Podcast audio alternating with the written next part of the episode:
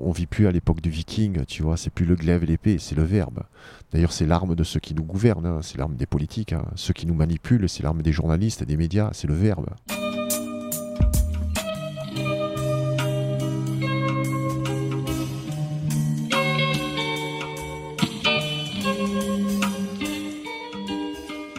Bienvenue à tous sur Et surtout la santé, votre podcast lyonnais qui décortique des sujets de santé avec des spécialistes, avec des sportifs professionnels et parfois avec des patients aux histoires extraordinaires. Aujourd'hui, on est avec Gilles Lartigot, dont vous avez probablement entendu parler, notamment grâce à ses livres qui ont connu un énorme succès il y a quelques années. Dans cet épisode, on échange autour de son parcours, depuis l'époque où il s'entraînait au Gold Gym de Venice Beach à Los Angeles et vivait dans un monde de paillettes et d'apparence jusqu'à aujourd'hui où Gilles a énormément évolué et compris des choses qu'il a à cœur de partager avec nous. On a parlé d'alimentation, de choix de vie, de lobby, de capitalisme et d'autres sujets un petit peu tabous qui j'espère ne vous choqueront pas. En tout cas, gardez à l'esprit que le projet et surtout la santé a pour but de nous faire réfléchir et d'avancer ensemble, quitte à ce que les sujets soient un petit peu subversifs parfois. En tout cas, gardez à l'esprit que le projet et surtout la santé a pour but de nous faire réfléchir et d'avancer ensemble. Et si justement vous aimez ce projet, comme d'habitude, je vous invite à aller mettre 5 étoiles sur l'application podcast de l'iPhone de vos amis. En attendant, on se retrouve tout de suite avec la légende Gilles Dartigot.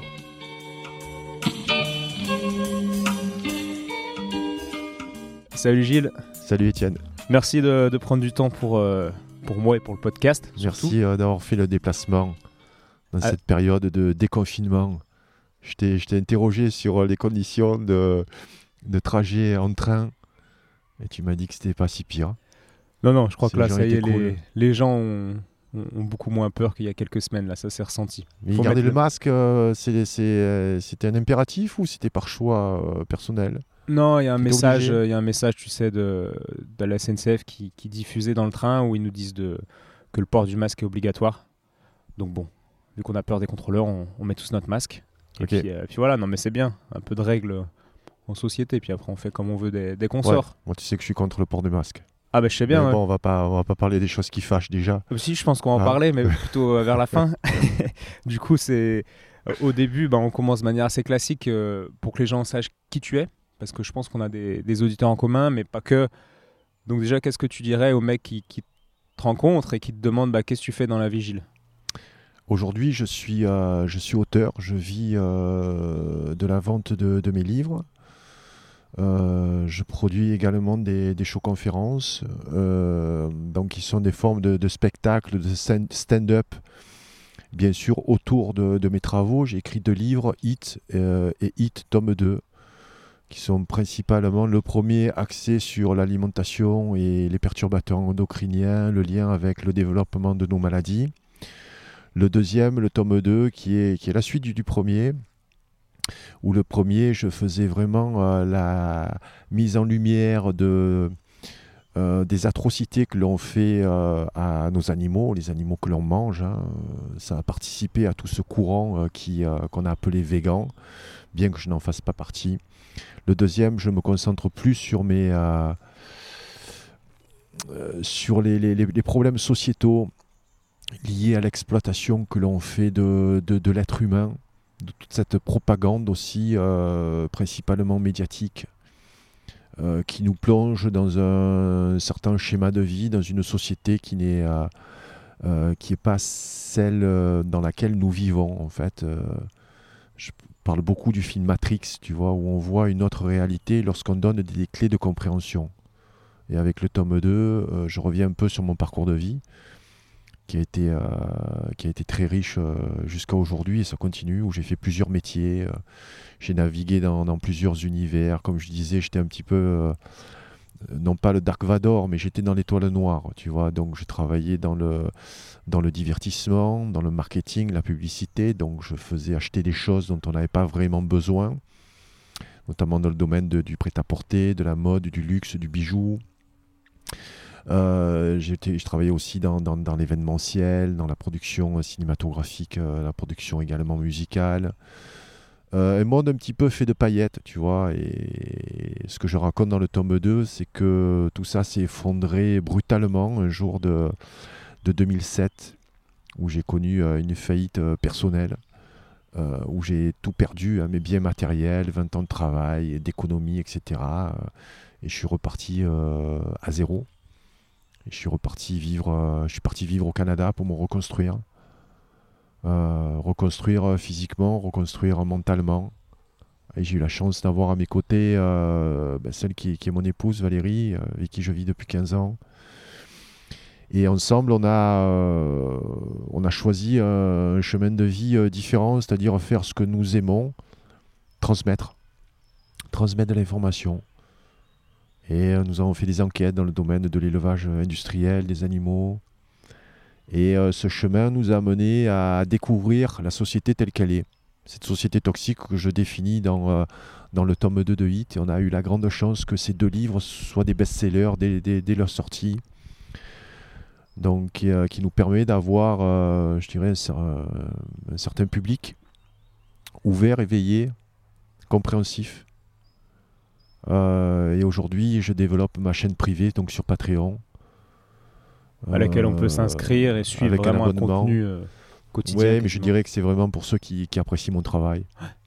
Et ceux qui veulent euh, vraiment le soutenir et puis connaître en profondeur tous les sujets que j'aborde.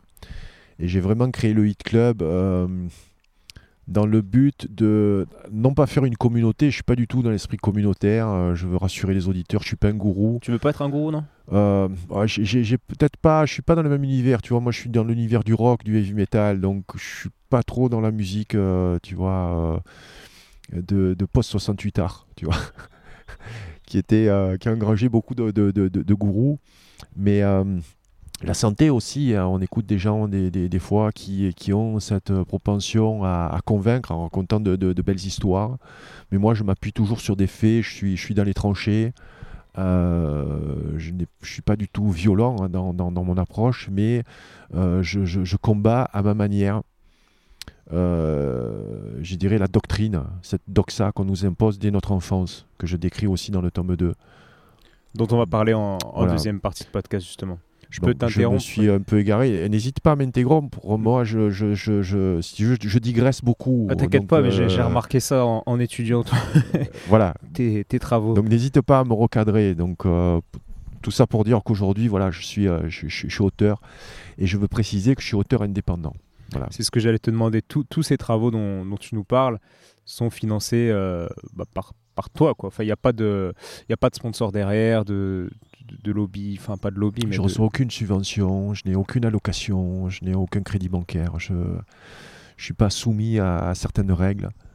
Euh, je, dis les choses euh, telles qu'elles sont, euh, sans, sans, pression aucune, et j'ai la chance de, de, de, travailler avec mon épouse, de, de, former comme ça un couple fusionnel qui nous permet d'aller de l'avant euh, en toute confiance. Et ce que je remarque pour en revenir au Hit Club, c'est que cet esprit euh, de, famille euh, est très important parce que très souvent, je rencontre des personnes qui sont isolées. Même, au, propre, même dans leur propre famille. Elles sont isolées parce qu'elles n'arrivent pas à faire passer un message, ne serait-ce que et ça je l'ai remarqué dès le début, où, où, Hit quand même ne fait pas l'apologie du végétarisme ou du véganisme, mais voilà, euh, tire un constat assez dramatique sur la viande que nous consommons aujourd'hui, qui est 98% une viande industrielle. Donc élevage industriel, animaux, euh, voilà, qui sont, euh, qui sont maltraités, ainsi de suite. Et, et lorsqu'on arrête la viande, au sein de notre propre famille, on se trouve à l'écart. Au sein de nos propres amis, on se trouve à l'écart. Il faut justifier tout ça. Et c'est encore plus flagrant aujourd'hui où on est sur, euh, si tu veux, où on est confronté à, un système qui nous impose, par exemple, qui nous a imposé un confinement.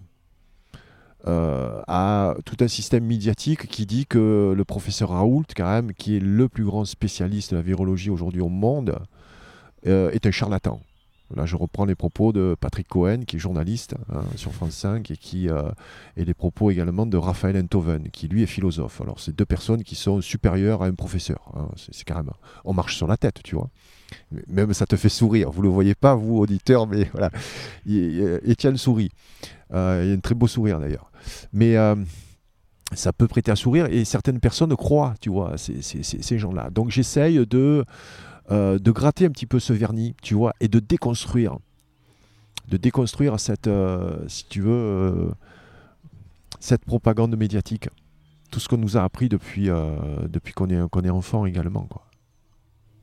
Et toi, quand tu étais enfant, tu rêvais plutôt des, des US. Tu es parti à 18 ans à, Los Angeles, donc la Californie qui est encore un, autre niveau de peut-être de, paraître et de choses comment dire, que, que tu n'as plus accepté par la suite. Et, et, tu faisais de la muscu beaucoup. Tu dis, j'ai plusieurs questions en fait sur ce sujet-là. Tu faisais beaucoup de muscu au Gold Gym, au fameux, au fameux gym de, de Venice Beach, je crois. Et il y avait euh, Schwarzenegger à cette époque. Tu dis souvent que tu as connu. Euh, oui, alors c'est une époque, une, époque importante de ma vie. j'ai joué dans la musique très jeune. j'ai fait du, du sport très jeune. Je faisais du football à l'âge de 17 ans, j'ai subi, euh, j'ai eu un accident, j'ai fait une, fracture interne de la cheville, tu vois, qui a été mal guérie, et j'étais à un haut niveau quand même, au niveau du foot, et euh, euh, j'ambitionnais même peut-être de, devenir professionnel, tu vois, mais mon père était très proche de l'Olympique de Marseille à l'époque, voilà. Je baignais dans ce, milieu du foot, tu vois, et du sport. Et cette blessure m'a tenu à l'écart donc des stades, euh, et comme je pouvais plus revenir à mon niveau, il a fallu que je trouve un substitut. Et ce substitut, je l'ai trouvé avec la, la, musculation, la culture physique. Non pas le culturisme ou le bodybuilding, la culture physique. Donc, euh, un esprit sain dans un corps sain. Euh, et je voulais vraiment prendre du poids parce que j'avais un gros complexe depuis que j'étais jeune. j'étais très maigre. J'avais un physique, si tu veux, ectomorphe. Euh, donc dans ma famille, euh, tous les hommes de ma famille faisaient euh, ma taille, 1m88, et on, on, dépassait jamais les 80 kilos. et moi, ça me complexait énormément, donc je me suis jeté un petit peu à, à perdu dans, dans, dans, la culture physique, où j'ai connu un vieux professeur de, culture physique qui s'appelait André Béranger, et qui est décédé cette année à l'âge de 90 ans.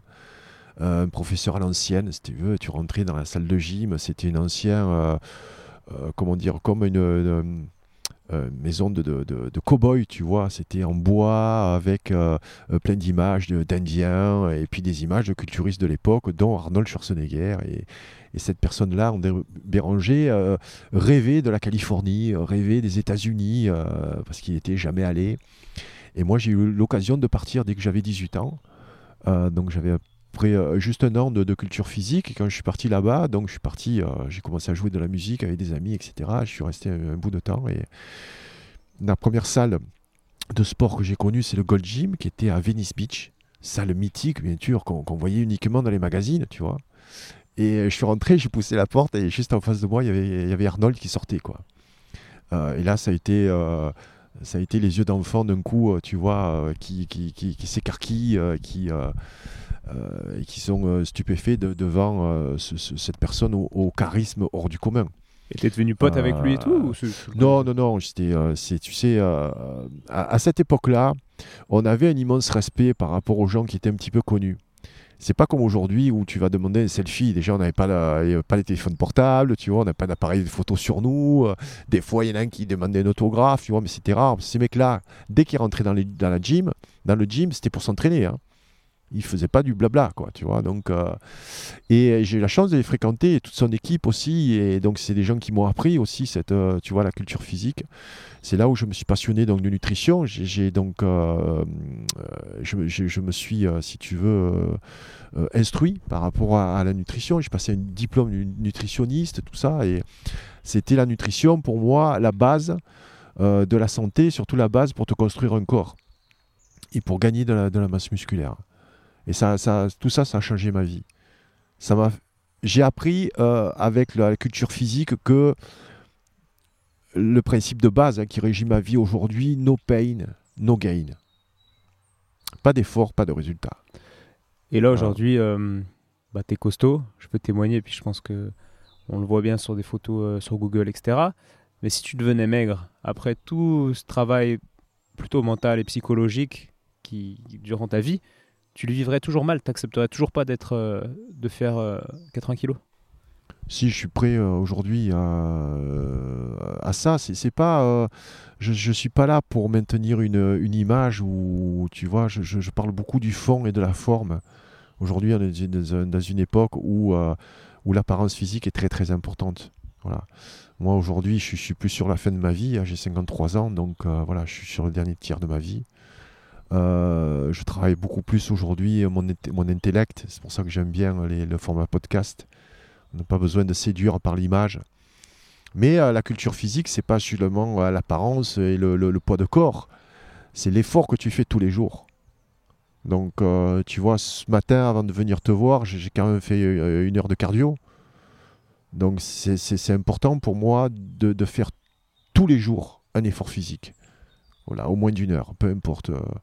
Mais malheureusement, on vit dans une société où on a, des fois, on n'a plus le temps, on n'a pas la possibilité. On ne fait pas d'effort physique lorsqu'on prend sa voiture ou lorsqu'on est dans des transports en commun pour passer euh, une heure de temps euh, pour aller euh, rejoindre son travail lorsqu'on lorsqu'on habite en région parisienne, tu vois. Lorsqu'on fait un travail sédentaire de bureau derrière un guichet, tu vois, et on, je, pense que tu fais, ce constat également, on, manque de, d'effort physique en fait. Ouais, complètement. Et puis des fois, moi, ce qui me, c'est un sujet que j'avais prévu d'aborder plutôt vers la fin, mais ce, que je trouve intéressant, c'est que des fois, il y en a qui essaient de compenser le manque d'effort physique euh, en allant dans les salles de sport, mais et je trouve que en fait, on pourrait changer de lifestyle complètement. C'est-à-dire qu'on trouve des mecs qui vont passer une heure dans les bouchons euh, pour ensuite aller une heure pédaler sur un vélo, tu vois, dans une salle de sport, faire du cardio. Alors qu'en fait, tu pourrais pédaler euh, une heure depuis ton travail jusqu'à chez toi, quoi. Et le matin, pareil. Et euh, ouais, je trouve que la, société et, les gens parfois sont un peu. On n'est pas. On, essaye de pas être sédentaire, mais on est quand même sédentaire. Et moi, j'aime l'idée de la, une philosophie où tu mets du mouvement dans ta vie, où tu vas bosser en vélo, où tu vas, tu prends les escaliers, tu, tu, cours, tu mets des baskets et tu rentres de soir en courant. Moi, tu me feras jamais travailler en vélo. Euh, prendre le vélo pour aller travailler. Imagine, tu, tu habites à 20 km de Marseille. Euh, tu peux prendre le vélo, euh, mais bon, tu transpires, tu vois, des fois il pleut. Euh, ça te dérange ça? C'est. Hein? Si t'as une douche sur ton lieu de travail et, que tu te prends un peu la pluie, ça te dérange toi? Si tu, tu, as une douche sur ton lieu de travail. 20 km, c'est peut-être un peu trop, mais je n'ai pas parlé à la caissière là, qui habite dans les quartiers nord et qui vient travailler au bagne, qui allait prendre son vélo. Avant, il faut mener les enfants à l'école, tu vois. Il y, a, y, a, tu vois, chacun fait ce qu'il peut. Mm. Je pense que chacun fait ce qu'il peut. Mais c'est une réflexion que j'ai également. Tu vois, quand je vois euh, à la gym euh, des personnes comme ça euh, sur, sur, sur, des vélos ou des steppers, moi je fais ça chez moi. Tu vois, le, stepper, tu peux très bien le, le, faire chez toi. Le cardio, tu peux le faire chez toi. On a vu là avec le confinement, avec un peu de matériel, tu fais ta gym chez toi. Moi je fais ça aujourd'hui parce que je n'ai pas un travail physique. Si j'ai un travail de maçon, je ne vais pas aller à la salle de gym. Quoi, tu vois. Mais euh, cette possibilité quoi d'aller euh, de se rendre tu vois sur son lieu de travail euh, voilà en, vélo c'est pas donné à tout le monde. Non c'est clair mais et je suis un peu direct dans, dans, mes dans mes propositions. Mais la réflexion que, que je vais amener c'est ça c'est comment en fait faire que ta vie soit source d'efforts physiques mais de choses utiles l'idée de produire ta propre énergie pour te déplacer tout ça me me séduit beaucoup donc moi j'ai plus de voiture là depuis un an et, euh, et je prends ouais, mon tu vis où tout le temps. Mais je vis à Lyon, c'est pour ça. Et j'ai pas d'enfants. Et j'ai pas de, oui, d'enfants à déposer. le centre-ville de Lyon, tu vois. Exact. Mais après, je le mets dans le train pour, euh, pour, me déplacer. Je finis en vélo. Enfin, il m'arrive de faire 25 euh, km de vélo, hein, mais, mais c'est pas tous les jours, effectivement. Mais je pense qu'il y, qu a, d'autres citadins qui pourraient, qui pourraient le faire, mais c'est encore pas. Ouais, c'est un, c'est plutôt un trip de citadin. c'est un trip de citadin, clairement. Tu vois je confirme. Et, euh, Mais c'est important d'en parler. Tu sais que 8 personnes sur 10 habitent en ville aujourd'hui. Il y a 50 ans, 8 personnes sur 10 habitaient la campagne. C'est la, ville, si tu veux, à attirer, à, dépeupler les campagnes parce qu'on va trouver du travail en ville, tu vois. Il y a eu tous les métiers du tertiaire aujourd'hui, enfin aujourd'hui, ils se sont développés depuis la Deuxième Guerre mondiale. Avant, on travaillait beaucoup plus, euh, et beaucoup plus, bien sûr, de, paysans, beaucoup plus de, travail, de travaux manuels. Mais euh, c'est vrai que le, développement des métiers tertiaires ont, euh, ont impacté sur notre santé, sur, notre santé, je pense. Je pense aussi, ouais. Et, et tu parlais donc si on reprend le, ta jeunesse, donc euh, Venice Beach, la musique, etc., puis après tu as baigné quand même dans le cinéma, dans un milieu de paillettes, comme tu décris souvent, euh, est-ce que tu peux nous parler de ce milieu-là et, de, et du point euh, de non-retour, entre guillemets, où tu t'es dit c'est plus pour moi, etc. Est-ce que tu peux nous parler un peu de ça? C'est quelque chose, tu ne te rends pas, forcément compte de, suite, c'est toujours agréable. Hein, dans, j'ai créé le, un label musical, c'était début des années 2000. bon, c'était en 2000 exactement. Euh, c'était au début, tu sais, de l'avènement des, euh, des, des, MP3. Euh, et en fait, j'avais monté un site qui était un des premiers sites, entre guillemets, de financement participatif. Ça n'existait pas à l'époque. C'était avant ma Major Company, qui est devenu le site le, plus important en France, notamment grâce à, Michael Goldman, qui est le fils de Jean-Jacques Goldman, donc avec certaines introductions. Et puis bon. Euh, des fonds quand même, des capitaux qui étaient importants pour, euh, pour gérer ce genre d'entreprise. Mais euh, j'avais anticipé ça à l'époque avec ce label. Et, je me suis retrouvé sur des avant-premières, j'ai participé aux Energy Awards, tu vois. après, c'est vrai que j'ai produit un film avec David Carradine, Michael Madsen. Ça, c'est des histoires incroyables qui ont été, si tu veux, que j'ai Je ne sais pas si elles m'ont été imposées, tu vois. En tout cas, elles ont fait partie de, de, mon chemin de vie. Et j'ai toujours saisi les opportunités. Donc je suis arrivé dans des domaines comme ça, dans lesquels je ne connaissais pas grand-chose. Et puis l'écriture du livre, ça a été aussi euh, un exemple. Ça a été aussi un exemple, tu vois, de d'aller dans un, dans, un métier où tu n'es pas forcément expert. Et c'est toujours agréable dans, euh, quand tu es euh, voilà, au Energy Awards, euh, Palais du Festival de Cannes. Je ne sais même pas encore si, si, si ça existe. mais les avant-premières, voilà, de, de, ce monde de paillettes où, où tout le monde t'admire, où tu vois les, les, personnes qui sont parquées derrière des barrières en train d'idolâtrer des acteurs qui n'ont. Je te coupe, mais tu dis que c'est toujours agréable, mais je ne pense pas me tromper en, en disant qu'aujourd'hui ce serait pas agréable pour toi. C'est agréable à un moment donné si ton ego a envie de se nourrir de ça. ça mais à l'époque. C'est pour ça que je peux pas euh, critiquer les personnes qui sont encore dans, ce milieu-là. Mais dès lors que tu prends conscience, si tu veux, des choses, et, moi la prise de conscience a été violente. Donc c'était avec cette, cette faillite, faillite personnelle où j'ai tout perdu, c'était en 2007. Euh, où tu, prends conscience que tout ça n'a pas vraiment de, valeur. Et déjà à l'époque, je ne me sentais pas à ma place. Tu vois et, le problème, c'est ce.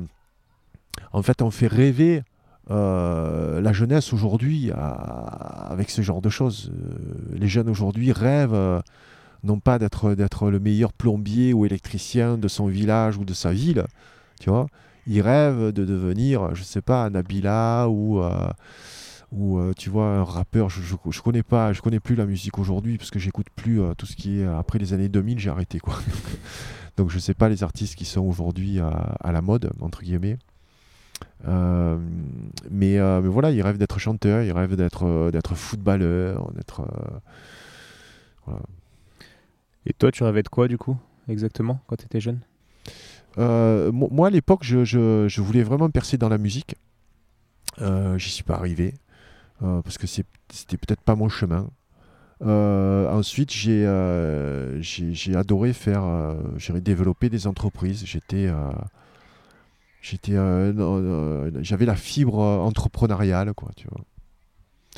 Avec toujours un management un petit peu à la Richard Branson, tu vois, très, très paternaliste. small is beautiful, toujours de petites structures, tu vois, sans forcément tomber après dans des délires mégalomanes. Start-upper et. Et j'ai participé ouais, à cette explosion des startups, euh, c'était fin des années 90, notamment dans le multimédia. Voilà. Donc j'ai connu des échecs, euh, j'ai connu des, des, succès également. jusqu'à cette vie qui, qui, est très différente aujourd'hui où je travaille seul avec, avec mon épouse. Et, sans cette faillite personnelle et, et cette période où tu t'es retrouvé bah, seul, sans argent, etc., est-ce que tu aurais osé sortir de ce milieu qui t'envoyait déjà des signes et qui te disait déjà que c'était pas vraiment pour toi? Non. Non. Je pense que la, plupart des personnes qui changent de vie, c'est suite à un choc. Professionnel, personnel, amoureux, familial, euh, peu importe. La maladie peut être, euh, peut être aussi un facteur, tu vois, de, changement de vie. Lorsque tu, prends conscience euh, que, ben, en fait, tu es tombé dans le trou, ce fameux trou de la dépression que je rencontre dans le, dans le tome 2. Ce, trou noir où voilà, tu tends la main et si tu as, as, la chance d'avoir quelqu'un qui, qui saisit cette main, qui t'aide qui à sortir du trou noir. Parce que je, pense qu'on ne peut pas sortir de la dépression tout seul, en fait. Il faut toujours être, euh, je pense, entouré. Euh. Donc toi, tu as eu ta femme, mais tu me disais tout à l'heure en off que tu n'avais pas forcément travaillé avec des thérapeutes, tu n'avais pas fait de, psychothérapie quelconque. Non, non, j'ai la chance d'avoir une, épouse qui, euh, qui, qui, est à l'écoute, euh, qui a de belles valeurs, qui a une, une, une éducation euh, rigoureuse, euh, voilà, et, et qui m'a aidé aussi à renaître, à trouver, à trouver un autre chemin. Mais sans, non, sans thérapeute. Je ne crois pas beaucoup à la, à la psychanalyse, en fait. Psychanalyse ou psychothérapie Psychothérapie. De manière générale. Tout, tout, ce qui commence par psy, en fait, je pense. ok. Et moi, j'y crois beaucoup. Et on parle, tu parles souvent de, la, de facteurs qui vont provoquer des maladies. Tu parles énormément de nutrition. Qu'est-ce que tu penses de, des gens qui, mettent les, chocs émotionnels et les, les rétentions énergétiques dues à des chocs émotionnels passés que penses-tu de, ces facteurs-là dans le déclenchement de certaines maladies? Il y a la médecine du docteur Hammer qui est connue en, Allemagne, bon là c'est un petit peu extrême, mais qui dit que toute maladie grave est, un peu à l'origine, il y a un choc émotionnel ou psychologique à l'origine de ça. Quoi. Que penses-tu de, de, tout ça? Je pense qu'il ne faut pas confondre les maladies euh, virales des autres maladies que tu, que tu, peux, que tu peux développer par toi-même. Tu peux préciser quand tu chopes un virus, tu chopes un virus, quoi. Euh, tu vois, c'est un élément extérieur qui va contaminer. Mais ce virus, il euh, contamine pas n'importe quel terrain. Oui, tu peux, tu peux résister au virus, bien entendu. Si, si tu as, euh, à la limite, si tu as un système immunitaire qui est fort, voilà, mais on n'est pas tous, tous égaux hein, sur ce plan-là. Ah, ça, c'est sûr. En tout cas, Après, il y a, y, a, certaines maladies qu'on peut, euh, qu'on peut, qu'on peut, qu'on peut développer, euh, ne, serait-ce que par notre mode, euh, mode alimentaire, tu vois, notre mode de vie. Mais c'est pas le principal facteur, tu vois. Toi, tu penses beaucoup que réfléchi à... Je pense que si tu, si, tu es heureux dans la vie, si, tu es, si tu es en paix aussi avec toi-même, ça, ça aide. Je connais des personnes qui mangent pas forcément très bien, tu vois, et qui ont vécu très longtemps. C'est le cas hein, de, des personnes aujourd'hui qui sont centenaires. Quand tu regardes le mode alimentaire de ces personnes centenaires, je te prends un exemple. Mon, plus vieux lecteur, qui malheureusement est décédé il y, a, un mois à peine, en pleine crise du Covid, par abandon, par solitude, parce qu'il était dans une maison de retraite où plus personne ne pouvait venir le voir où il pouvait même pas voir sa femme qui était dans la même maison de retraite, mais parce qu'elle était dans un autre étage. Et les étages, ils étaient euh, condamnés à cause de cette fausse pandémie du Covid. Euh, il avait 101 ans. Donc, euh, il s'appelait Jean. Et a, euh, on, a posé un petit peu des, questions par rapport à son mode alimentaire. Bon, c'était un peu compliqué. il avait toute sa tête, Jean.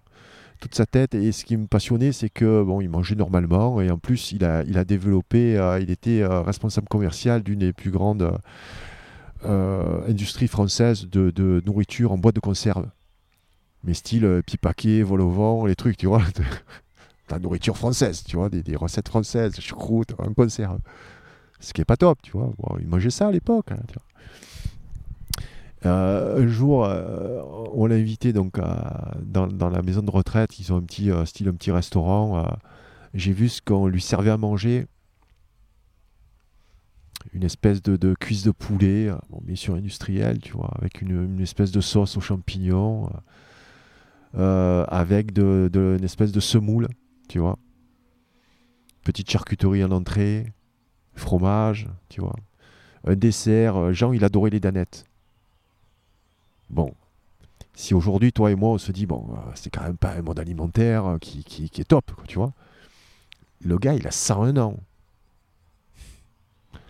Et euh, chez Jean, ce qui m'a marqué, c'est que c'était sa passion, c'était la musique. Il était chef d'orchestre. Et il nous a raconté qu'il avait dirigé un orchestre avec Edith Piaf, tu vois. Il nous racontait des histoires euh, ben, de notre âge, tu vois. Encore moi j'ai 53 ans, tu vois, mais euh, il me parlait des années 40, euh, j'étais pas né, donc. et, c'était passionnant. Et, on a vu à chaque fois que je parlais musique avec lui, on chantait avec lui dans la chambre, tu vois, on lui achetait des partitions, tout ça.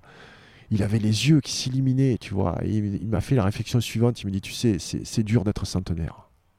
C'est pas facile d'être centenaire. Parce que tu vois disparaître tous tes amis, toute ta famille, bien sûr.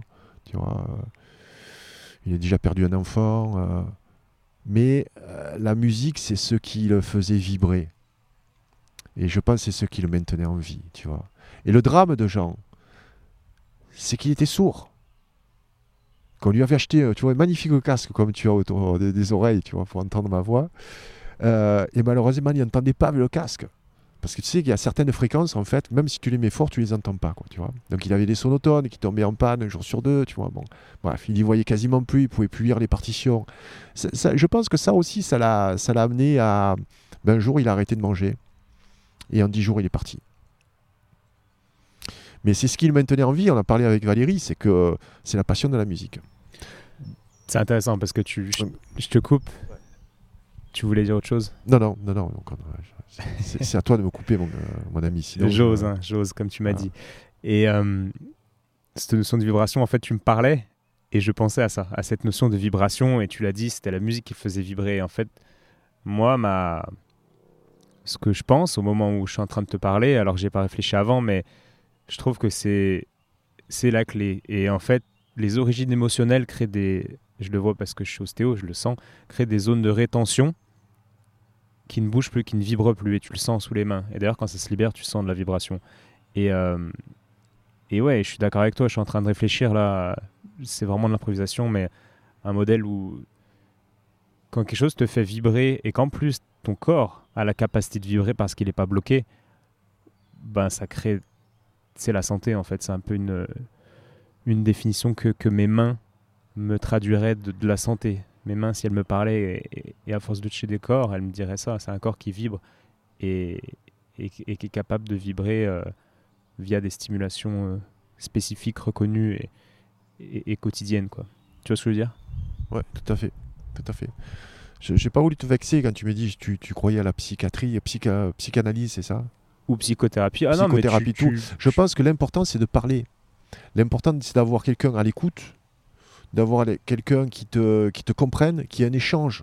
Mais aujourd'hui, les gens ont, du mal à parler, ont du mal à échanger. Tu vois, ne serait-ce que s'ils pensent différemment, il faut constamment qu'on se justifie. Tu vois, il, y a un double problème, c'est qu'il faut avoir la capacité d'écouter ou d'être écouté. Donc il faut une personne qui écoute et l'autre personne en face qui parle. Parce que les gens ne savent pas tous parler et s'exprimer.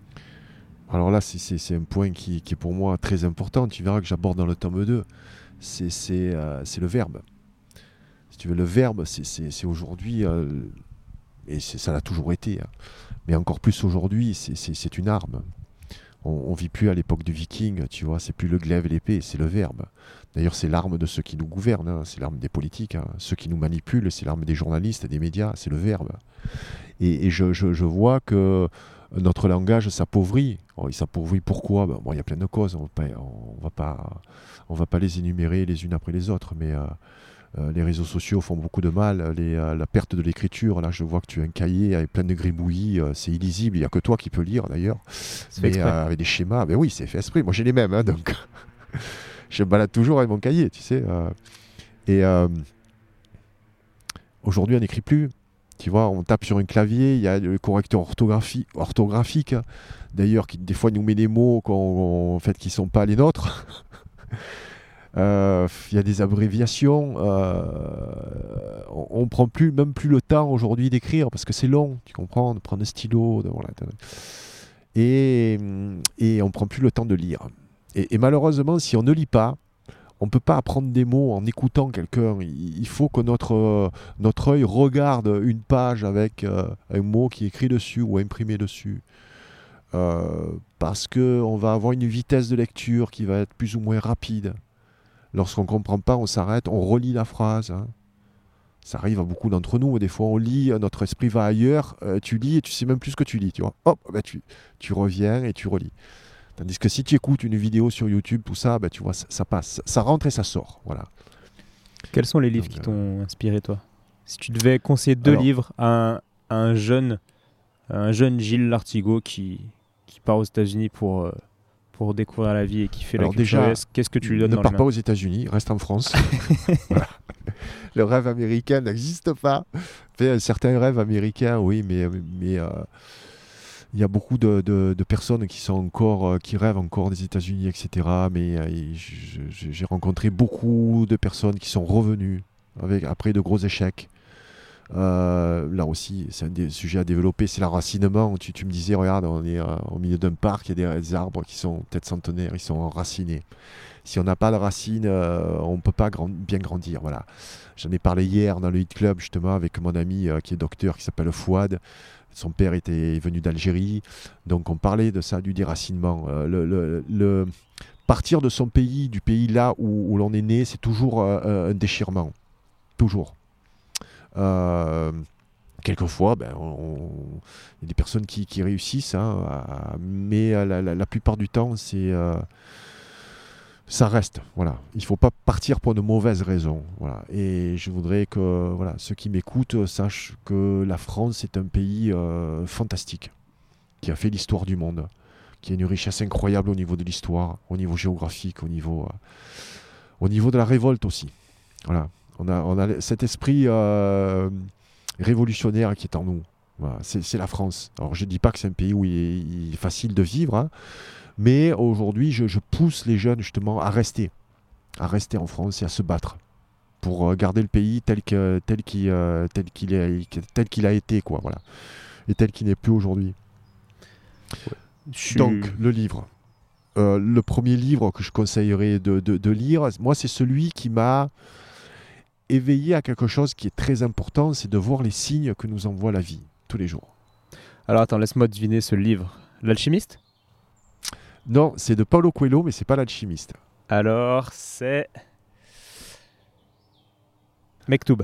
Non, c'est pas de ce- c'est pas son livre le plus connu, et pour moi c'est son œuvre majeure. Ça s'appelle Le Guerrier de Lumière. Ok. C'est un recueil en fait de de préceptes. Est-ce que tu l'as lu? Celui-là, j'ai pas lu, mais j'ai lu beaucoup de livres de Coelho. Mais Ouais. du coup, j'ai une nouvelle Bah, lecture sur ma liste. Celui qui tu vas, que tu vas lire et tu vas, tu vas l'apprécier. C'est un livre très particulier. euh, alors, c'est- c'est une belle histoire. hein. On a le temps Je peux, je peux raconter l'histoire ou... On a le temps. ouais. Que- Euh, je voyageais beaucoup entre Marseille et Paris parce que je travaillais beaucoup sur Paris. Et puis à l'époque, il n'y avait pas le TGV, donc je prenais l'avion. Et, euh, et je me souviens, donc c'était, je crois, il y, a- il y a une vingtaine d'années. ouais. Euh, je... C'était à Orly. Euh, c'était un vol de, fin de journée, de être 19h ou 20h. Euh, c'était en, été, donc il y avait encore, c'était un peu le coucher de soleil, tu vois, et t'imagines donc la, file d'attente avant d'aller dans l'avion, des grandes baies vitrées, tu vois. Et euh, il y a toujours des points relais, tu sais, je sais pas s'ils existent encore, où tu vends des bouquins, oui, il y en a beaucoup dans les aéroports, tout ça, tu vois. Et en fait, le soleil, en fait, donc était en train de se coucher, il y a un rayon de soleil qui allait directement donc sur, sur ce magasin relais, sur un présentoir. Il y avait un livre, en fait, qui... Il y a un truc qui brillait, tu vois, sur le présentoir, et puis ça m'éblouissait. Et la file était assez longue, donc ça m'a attiré. Donc je suis allé voir ce livre en fait qui brillait. C'était l'édition originale, donc il venait juste de sortir. C'était l'édition donc du, Guerrier de la Lumière de, de, Paulo Coelho avec un fond bleu et euh, l'écriture en doré avec un grand sabre en fait. Et c'est ce sabre en fait qui brillait. Donc je prends ce petit livre, hein, qui est un petit livre de 150 pages, petit format, tu vois. Euh, je tourne ce livre et je lis la postface qui de, suite m'a interpellé. Voilà, c'était l'histoire du guerrier de lumière. Voilà. Euh, on est tous des guerriers de lumière, on se reconnaît au premier regard. Bon, je ne connais pas la, la, postface par cœur, mais ça m'a interpellé. J'ai feuilleté un petit peu ce bouquin. Je me suis dit, tiens, euh, c'est sympa parce que c'est chaque fois c'est deux ou trois pages. C'est comme des chroniques. C'est pour ça que ça m'a beaucoup inspiré pour mon livre. En fait, moi j'écris avec des à, base de chroniques, tu vois, qui sont très courtes, tout ça. Et, euh, et, même j'ai failli rater l'avion parce que j'ai commencé à le lire, tu vois. Donc je l'achète, je prends l'avion, je, le lis euh, donc dans, dans, le trajet qui durait à peine une heure et demie, mais bon, je, bouffe le livre littéralement. Et c'est le genre de livre que tu ne peux pas euh, absorber euh, d'une seule traite. Même si, tu le lis en fait, un précepte en appelle un autre, en appelle un autre et tout, j'ai pas vu le temps passer. En gros, c'est un livre qui te dit regarde autour de toi, voilà, la vie t'envoie des signes. Et ça m'a suivi, euh, ça me suit encore aujourd'hui, c'est mon livre de chevet. C'est un livre fantastique parce que dès que tu te poses une question ou euh, tu penses à, ce livre, ben, tu vas le prendre, tu l'ouvres n'importe où et ça va t'amener euh, un enseignement supplémentaire. Voilà. À chaque fois que tu vas ouvrir ce livre. Un peu comme une Bible en fait, ou un Coran ou... Écoute, je ne sais pas, peut-être. Peut-être. J'ai lu la Bible, j'ai pas lu le Coran, mais euh, et encore, quand on dit qu'on a lu la Bible, euh, je connais pas beaucoup de personnes qui l'ont lu, tu vois, mais bon, j'ai l'Ancien Testament, c'est une de très belle, euh, très belle édition, et j'ai aussi plusieurs exemplaires de, de la Bible. Et quel est le dernier gros signe que la vie t'a envoyé?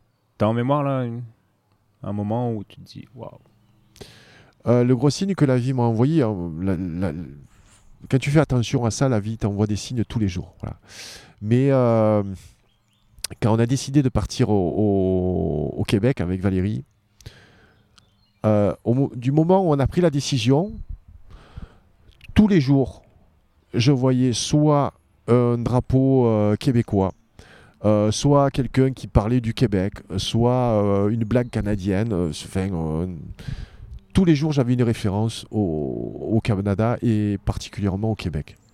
Donc tu savais qu'il fallait, y aller. C'est hallucinant. Euh, même avant que je parte, donc je, travaillais pour Richard Virenque euh, à l'époque où il était, euh, il, a arrêté sa carrière cycliste. J'ai toujours gardé un contact en fait avec le milieu professionnel sportif. Donc j'ai été consultant pour les, les nageurs champions olympiques là, de natation J'aurais donné quelques euh, conseils au niveau de l'alimentation à base de végétaux, les super aliments, etc. Peut-être on, en parlera tout à l'heure. Et, euh, donc j'ai été amené pour travailler à travailler avec Richard pour euh, créer en fait des, marques pour lui, notamment une marque de compléments alimentaires qui s'appelait V7 à l'époque, donc à base de gel, à base de protéines, à base de, boissons énergétiques, enfin bref, plein de saloperies. Hein. Mais J'étais donc sur le Tour de France et puis j'étais passionné de photos. Je suis toujours passionné de photos, j'en fais un petit peu moins. Mais euh, j'avais pris mon appareil, j'étais sur le Tour de France en haut du Mont Ventoux. Et en haut du Mont Ventoux, euh, donc j'étais euh, à la ligne d'arrivée et puis je, prenais des, photos. Je crois que c'était Armstrong qui arrivait comme, une fusée, tout ça, donc en rafale.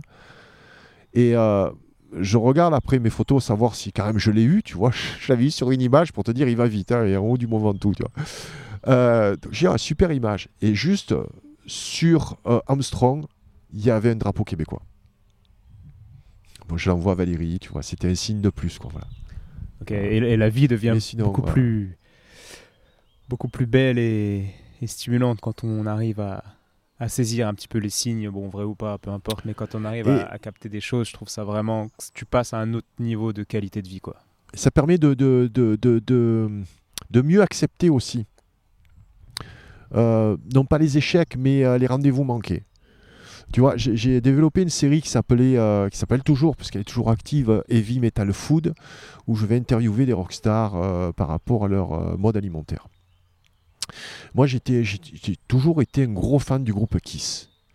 Oh, Kiss, c'est des, immenses rockstars aux, aux États-Unis, tu vois. Et euh, j'avais fait donc des, demandes d'entrevues. Euh, et à chaque fois, bon, des, refus parce que j'étais personne, tu vois. Euh. et le fait d'accepter ces refus en disant c'est pas le bon moment, c'est refusé parce que c'est pas le bon moment mais tu les rencontreras, mais tu les rencontreras. Chez moi, j'ai une liste en fait qui est toujours active hein, de personnes que je veux rencontrer. Je, les visualise mentalement. Et jusqu'à jusqu'à aujourd'hui, hein, la plupart, je les ai rencontrés ou je vais les rencontrer. Voilà. La loi de l'attraction, ça te parle? Ça me parle. Je suis pas, je suis pas. C'est de belles histoires. Voilà, c'est de belles histoires.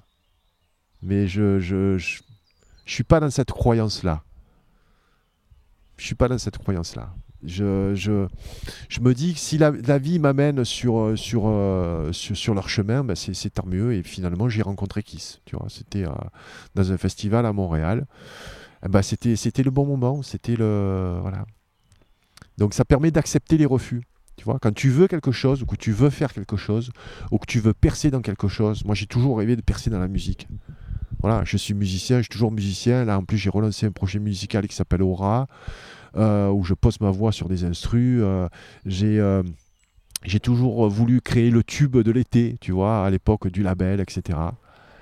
et je rêvais, ça aussi je me souviens avec lorsque j'ai produit le film qui s'appelle The Last Hour avec donc DMX qui était un rappeur américain assez connu, Michael Madsen, David Carradine qui avait signé avec nous juste après Kid Bill et, Tarantino, tu vois, donc c'était pas rien pourtant, bon, vraiment, on sortait nous de nulle part. On n'était pas du tout dans le milieu du cinéma avec mon associé. Euh, et je me dis, c'est vraiment une belle histoire. On est arrivé à faire un, putain de film, tu vois. Euh, bon, excusez-moi pour, les gros mots, des fois ça sort, mais euh, j'aurais rêvé de passer chez Ardisson, tu vois. C'était à l'époque, je crois, je sais plus, c'était Tout le monde en parle, ou je me rappelle plus l'émission qu'il avait. Je crois que c'est ça, Tout le monde en parle.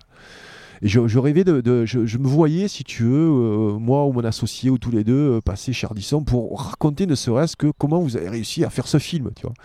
Bon bref, en plus le film, après, on n'a pas pu aller, on pas pu aller jusqu'au bout parce que là aussi, euh, le cinéma c'est une grande mafia. Donc euh, on a eu un refus des distributeurs au dernier moment. On a été en faillite. Le film a été racheté par des Chinois qui l'ont remonté, qui ont fait une immense merde. Euh, et donc j'ai beaucoup appris euh, dans le cinéma. J'ai beaucoup perdu d'argent à l'époque, mais ça a été une, expérience incroyable. Et, donc pour, en revenir à, ce film et à cette émission, tout le monde en parle, Ardisson, voilà. Ça s'est pas fait bien sûr à l'époque tout ça. Et il y a quelques années, euh, je reçois un coup de fil du producteur ben, d'Ardisson euh, qui m'invite sur le, plateau de Salut les Terriens.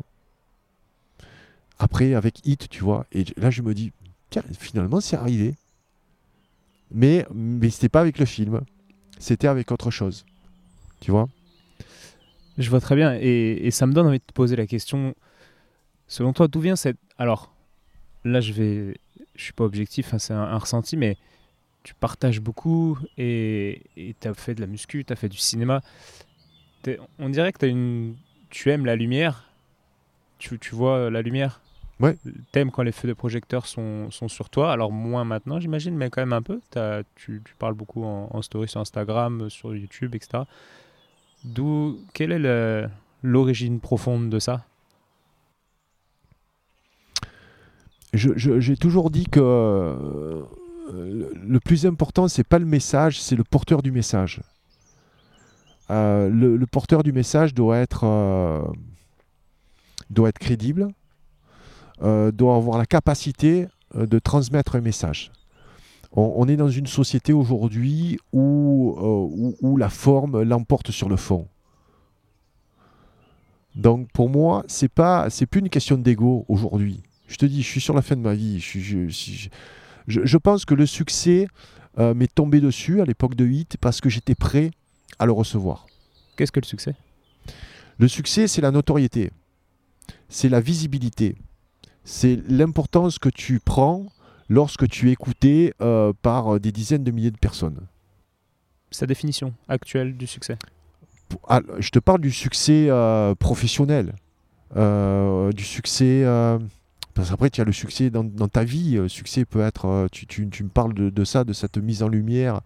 Donc, je suis conscient. Aujourd'hui, euh, j'utilise mon image. Je, sais euh, non pas me vendre, mais je pense savoir transmettre un message. Sinon, j'aurais pas autant de personnes qui, qui, me suivent. Et je suis fier que ce message fasse partie de la lumière, par contre. Parce qu'il y en a qui portent un message qui est plutôt satanique. Tu vois, qui diffuse les ténèbres.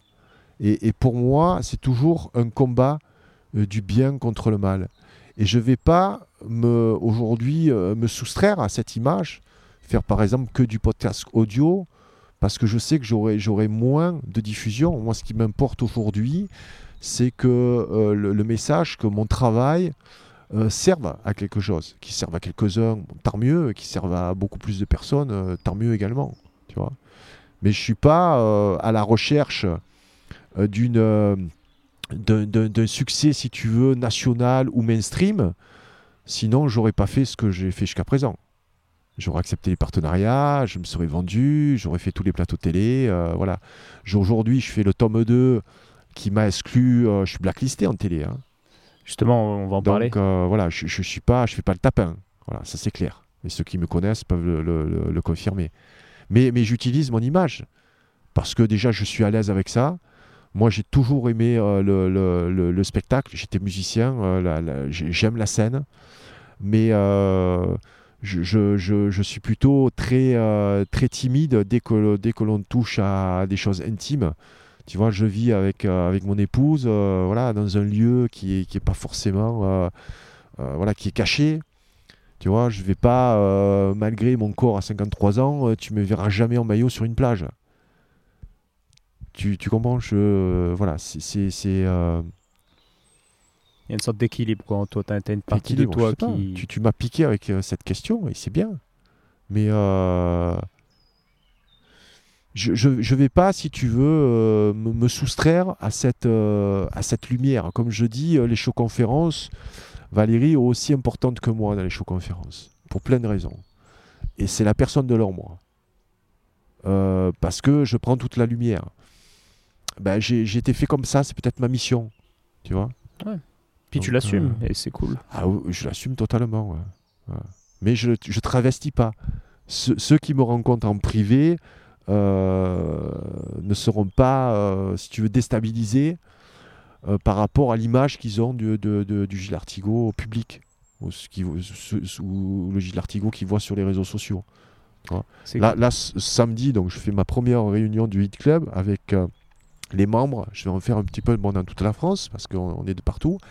Euh, je fais la première à la Ciotat, voilà, on va être à peine une vingtaine. C'est comme, c'est un petit dîner entre nous. Euh, voilà, c'est, euh, je suis très proche aussi des gens, des gens qui me suivent. Je, veux vraiment créer ça. Alors peut-être parce que j'ai pas de descendance, peut-être, parce que j'ai pas d'enfant, tu vois. Ça, ouais, je, réfléchis beaucoup à ça. Quelle trace je vais laisser aujourd'hui euh, dans ce monde, comment je, peux apporter euh, ma contribution. Et, l'idée de, de ne laisser aucune trace? Qu'est-ce que tu en dis? Moi, je me dis que c'est euh, peut-être un peu de, de, gâchis si tu as des, des, possibilités, tu vois, que, que ton travail et que, et que tes conseils servent aux autres. Autant, autant, autant en profiter. Quoi. Est-ce que tu peux nous raconter pourquoi tu as été blacklisté suite au deuxième livre? Parce que dans le deuxième livre, je fais intervenir une cancérologue qui s'appelle le docteur Nicole Delépine, euh, que vous pouvez trouver aujourd'hui, qui est très active puisqu'elle a été mise à la retraite forcée. Hein. elle était responsable du service cancérologique pédiatrique de Garches elle avait des résultats extraordinaires avec des protocoles hein, des années 80-90 de chimiothérapie. Euh, en 2014, on a imposé aux cancérologues donc, euh, euh, des traitements pour leurs patients. En fait, les cancérologues aujourd'hui n'ont plus le choix du traitement pour leurs patients. Et ça, Nicolas Lépine l'a refusé. Pourquoi? Parce qu'il y avait des résultats déjà qui étaient moins bons et que les labos pharmaceutiques, euh, tout ce qu'on appelle les lobbies, hein, ont, mis, ont fait même basse sur, sur, sur notre système de santé. Pas que, pas que notre système de santé français, le système de santé mondial. Hein. On voit aujourd'hui avec le mal, tout le mal que fait l'OMS, par exemple. Si toi, demain, tu... Bon, scénario fictif, tu as une douleur, euh, je sais pas, on va dire une douleur au ventre, euh, putain, ça passe pas, tu manges bien, tu fais tout bien, tu vas faire un examen, on te dit que tu as un cancer du pancréas, qu'est-ce que tu fais? C'est fictif, hein, mais dans l'idée. Ben je, vais prendre des, renseignements euh, à droite à gauche. Il y en a, euh, il y en a que j'ai euh, anticipé ce genre de choses. La je ne suis pas là en train de refuser la chimiothérapie. Comme dit Nicole Delépine, la chimiothérapie peut être utile dans certains cas. Mais la chimiothérapie reste un poison. Donc en tout cas, j'aurai de la matière en réflexion. Et j'ai eu le choix. J'ai une opération grave, donc je ne veux pas parler, par superstition. J'avais le choix entre deux techniques. Et on me conseillait très très fortement une technique. Et vu ce qui s'est passé par la suite, en plus avec le confinement, etc., cette technique m'aurait euh, traumatisé au niveau mental. Et là, je serais vraiment tombé dans une profonde dépression. J'ai choisi donc une autre technique. Euh, qui était beaucoup plus risquée, mais aussi euh, beaucoup moins dommageable au niveau mental, émotionnel. Euh, et donc j'ai choisi celle-là et puis j'ai su trouver par mon réseau euh, des, médecins qui pouvaient appliquer cette technique-là. Donc il faut toujours dire à nos auditeurs, à ceux qui nous écoutent, que vous avez, c'est vous qui avez le choix de votre traitement. Vous avez le choix de votre traitement. Si vous avez un cancer du sein, par exemple, vous pouvez très bien choisir le tamoxiflène, qui est une, ancienne molécule qu'on vous conseille maintenant, qu'on vous conseille plus, parce qu'il y en a une nouvelle. Mais euh, les nouvelles rapportent beaucoup plus d'argent euh, que, les anciennes molécules et sont beaucoup plus toxiques. Donc il faut, il faut euh, non pas se battre, mais il faut prendre les renseignements, toujours consulter deux, docteurs. Mais généralement, si les deux docteurs sont dans ce, dans ce dogme-là de, de, la médecine, ils vont nous conseiller les mêmes choses, puisque c'est des protocoles qui vous sont imposés. Euh, tu vois, un comité de réflexion avec plusieurs personnes. Euh, vous n'êtes plus qu'un numéro. enfin, c'est compliqué la maladie. En fait, il vaut mieux, mieux anticiper tout ça, prendre des renseignements de part et d'autre, et n'allez pas vers, des, vers le jeûne, n'allez pas vers des solutions naturelles si vous n'y croyez pas. Voilà. Donc, euh, je, rencontre beaucoup de personnes, et puis là, pas plus tard que ce week-end, je suis affaire à, deux jeunes gens, donc leur, belle-mère était souffrante, un cancer, et, elle est en pleine dans, le, dans, la, chimiothérapie. Euh, voilà. Et eux, pourtant, sont dans la naturothérapie. Euh, ils pourraient lui conseiller plein de choses, mais elle n'est pas ouverte à ça. Donc il faut être ouvert, il faut, faut, faut avoir confiance, si tu veux, en... il faut avoir confiance au pouvoir de l'alimentation. Clairement. Il faut avoir confiance en ça, mais si, si on n'y croit pas, euh, il y a une barrière dans l'efficacité de la, du traitement, quoi, je pense, quel qu'il soit. C'est certain. Et pour sortir du sujet du, cancer que je connais peu d'ailleurs, j'ai un podcast normalement qui va se faire avec un, grand cancérologue euh, lyonnais. Euh, mais, et pour basculer dans quelque chose de plus léger et rebondir sur la notion de, proactivité quand, quand tu es patient, moi j'avais un petit, un névus, ils appellent ça. Bref, un grain de beauté qui poussait sur le nez, sauf qu'il était, il était un peu, un peu noir, quoi. Donc ça faisait vraiment un, poireau qui me poussait sur le bout du nez, quoi. Et assez vite. du coup, je suis allé voir des dermatos qui m'ont dit, bah, non, non, euh, on n'opère pas, ça va vous faire une grosse cicatrice. Euh. non, non. Donc deux, deux qui m'ont dit ça, les dermatos. Alors, c'est sachant qu'il faut du temps pour avoir des rendez-vous chez le dermato. Et euh, au final, en discutant autour de moi, bah j'ai un collègue médecin qui me dit mais va voir un chirurgien esthétique. Et j'avais même pas pensé à ça quoi. Et en fait je vais bon le premier je vais le voir. Pas du tout sympa. Il me prend 90 euros pour 10 minutes. Euh, je me dis que je veux pas travailler avec lui ça c'est certain. Donc je garde espoir. Puis je vais en voir un autre avec qui ça se passe bien. Et euh, il me prend quand même 90 euros pour 10 minutes.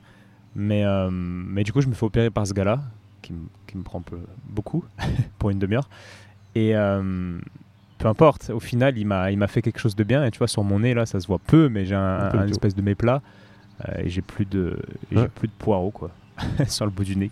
C'est faut toujours consulter plusieurs, euh, plusieurs personnes dans le médical. Ouais. Mais, euh, mais vraiment s'intéresser aussi aux. On appelle ça les médecines parallèles, quoi, les, les- les médecines naturelles. Le...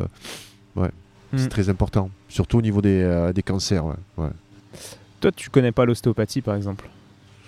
J'ai j'ai eu affaire à des ostéopathes, ouais, ouais. ouais. Ok. C'est Au Québec, tu sais, ils sont très portés là-dessus. hein. Mm. Euh, donc généralement, euh, à la salle de gym, je me faisais toujours mal quelque part. Et euh, j'étais euh, un bon client des, des ostéos. ouais. Si tu viens à Lyon, je t'offre une séance Avec plaisir. à l'occasion. Avec plaisir. Et d'ailleurs, en, en parlant de croyances au sujet de, de l'alimentation, tu cites dans certaines de tes interviews Michel Odoul, avec qui j'ai fait un podcast et qui parle de l'information contenue dans les aliments. Ouais. Tu peux nous en dire deux mots euh, et, et deux mots sur tes croyances à, à ce sujet? Euh, Est-ce que c'est des croyances? Parce que euh, voilà, il y, a quand des- y a quand même eu des expériences de transmission comme ça de, de- de la douleur, hein, des, euh, par rapport à notre consommation frénétique de viande.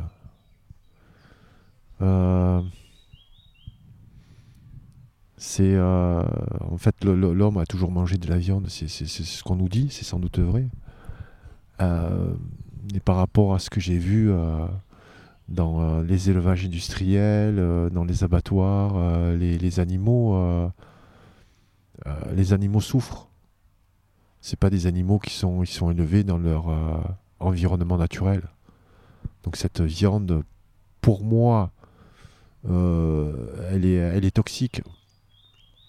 Elle est toxique de par euh, l'alimentation ben, des bovins qui, qui est à base de grains, avec du maïs, donc beaucoup d'oméga 6, euh, des acides gras donc, qui sont inflammatoires pour le corps. Et cette donc, euh, transmission de, de, de, de- la douleur via des neurotransmetteurs. C'est de ça dont tu veux parler par rapport à Michel Odoul Notamment, ouais, ouais, de l'information contenue dans ce que tu manges. Effectivement, Ouais. par exemple, une vie de souffrance Ouais. d'un cochon, euh, Ouais. tu peux potentiellement ressentir d'un point de vue informationnel, énergétique en, en toi. Quoi. Ouais, ouais. Et, et toi, tu disais que l'arrêt de la viande, personnellement, ça t'avait. euh, t'étais moins Ah, moi, agressif, t'étais Ouais. plus calme.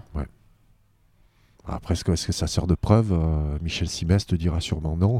Ah bah non, non, mais puis ça euh, une. C'est un cas clinique. euh, mais- je, je- ouais, j'ai pu l'observer, mais après, moi, ça a été un changement de vie, tu vois, radical. Quand je suis parti euh, au Québec, euh, rapidement, on est allé euh, vivre en, pleine, en pleine forêt mauricienne, un petit peu comme David Henri Thoreau, tu vois. Au milieu de la nature, c'est sûr, quand tu arrives chez toi, t'entends les petits oiseaux, t'as pas de pollution sonore, forcément, ça te calme. Je, suis toujours sanguin, hein, j'ai toujours été sanguin. euh, mais aujourd'hui, je, prends un petit peu plus de recul. Et c'est vrai que cette alimentation végétale, en tout cas, m'a ouvert spirituellement. Euh, Des, chemins qui étaient pour moi euh, encombrés. Alors encombrés par quoi? Par la mauvaise alimentation? Je ne mangeais pas forcément mal, tu vois. Je mangeais une alimentation sportive. hein, à base bon, de volaille, de poisson, euh, de, de- de riz, euh, tu vois, de pâtes, de compléments alimentaires aussi. Mais bon, donc je mangeais euh, pas forcément que, que des plats industrialisés, quoi. Mais voilà, je suis je suis beaucoup plus en paix, en tout cas, avec, avec moi-même. Ok. Et que dirais-tu à quelqu'un Bon, on a tous un peu dans nos amis Facebook des mecs qui, au premier barbecue, vont être très contents de, de faire un selfie avec une grosse entrecôte, euh, avec des hashtags euh, la viande c'est la vie, le barbecue c'est la vie, euh, et en se foutant un peu de la gueule des véganes. Qu'est-ce que tu dirais à, à ces mecs-là? Alors, je caricature, mais tout le monde en connaît. Donc, dis-nous. Je sais pas, moi, j'en connais plus. même mes amis sont, sont gênés, tu vois, quand ils m'invitent, je les gêne. Parce que Euh, ben parce que tu sais que intrinsèquement, euh, quand tu bouffes comme ça un gigot d'agneau à Pâques, euh, moi des agneaux j'en ai deux à la maison. hein. J'en ai adopté deux euh, ben, à Pâques justement. Elles ont, elles ont 4 mois. euh, euh, c'est des gens qui, aiment les animaux, tu vois, et qui les, qui les mangent quand même. Ils sont mal à l'aise avec ça. On, sait qu'aujourd'hui euh, il y, y a un certain malaise avec la viande. Euh, ceux qui te diront, euh, ceux qui vont fanfaronner Euh, je pense que c'est plus par provocation. Tu vois. C'est plus par provocation. C'est des gens qui n'ont pas forcément aussi euh, réfléchi aux implications. Donc, euh, je réponds pas aux provocations. Ouais, t'as rien envie de lui dire, quoi, le mec qui... Non, en plus, en plus, moi, je suis, tu sais, quelqu'un qui est très, non pas libertaire, euh, j'aime pas trop ce mot, mais euh, je dirais, c'est chacun ses choix. Du moment où on a toute l'information. Par contre, je dirais à cette personne-là, viens avec moi lors d'une enquête. J'en fais plus aujourd'hui, hein, c'est dommage, mais euh, euh, je te racontais encore une anecdote à ce sujet. Euh, au Québec, donc j'allais dans une salle de gym lorsque j'étais en Mauricie. Bon, il fallait que je fasse quasiment une heure de route, donc j'allais très très peu souvent, tu vois. Mais j'y allais peut-être une fois par semaine. Et dans cette salle, en fait, il y avait des gars qui s'entraînaient à. On appelle ça les hommes forts au Québec. Tu vois ce que c'est comme compétition, les Ouais, hommes avec forts les gros pneus, les, ba- les bidons. Ouais, ouais. ils te, tirent des, des, des- des poids lourds avec les dents, tu vois les trucs, bon voilà. Et c'est des gars qui mangent énormément, ils sont à 7-8 000 calories par jour, donc beaucoup, beaucoup de viande, tu vois. Donc, euh, et, euh, et cette personne-là, euh, euh, un jour, a, a- a voulu, euh, si tu veux, m'accompagner lors du- euh, lors d'une enquête. euh, dans un, un élevage industriel et, euh, et en fait ce qu'il a vu l'a, complètement dé- dé- dégoûté quoi. Et je dirais pas qu'il pleurait comme un, bébé mais il a été forcément fortement touché. Et en fait je, lui ai fait rater sa compétition parce qu'il a carrément bouleversé son, mode alimentaire. Il a plus pu manger de viande comme moi lorsque j'ai vu ce que j'ai vu. Euh, donc tu peux il faut respecter lorsque tu manges euh, de, de la viande en fait il faut toujours que tu, tu, euh, tu prennes conscience que c'est un animal qui a été élevé qui a été tué pour tes besoins Euh, il y a un minimum de respect à, à avoir tu vois. Mm. Je pense qu'aujourd'hui on, on est dans une époque de, de perdition totale hein, spirituelle morale euh, de tout temps lorsque mon grand-père était chasseur je le raconte dans, dans nos premiers livres il a chassé il mangeait le, bah, le fruit de sa chasse. Moi, j'ai jamais pu tuer un animal, mais je mangeais aussi ce qu'il tuait. Mais euh, les chasseurs euh, respectaient toujours les animaux, quoi, tu vois. Ils les tuaient pour les manger. Aujourd'hui, on ne tue plus pour manger. Cette personne-là, peut-être comme tu dis, qui fanfaronne, euh, est-ce qu'il serait capable de tuer un animal?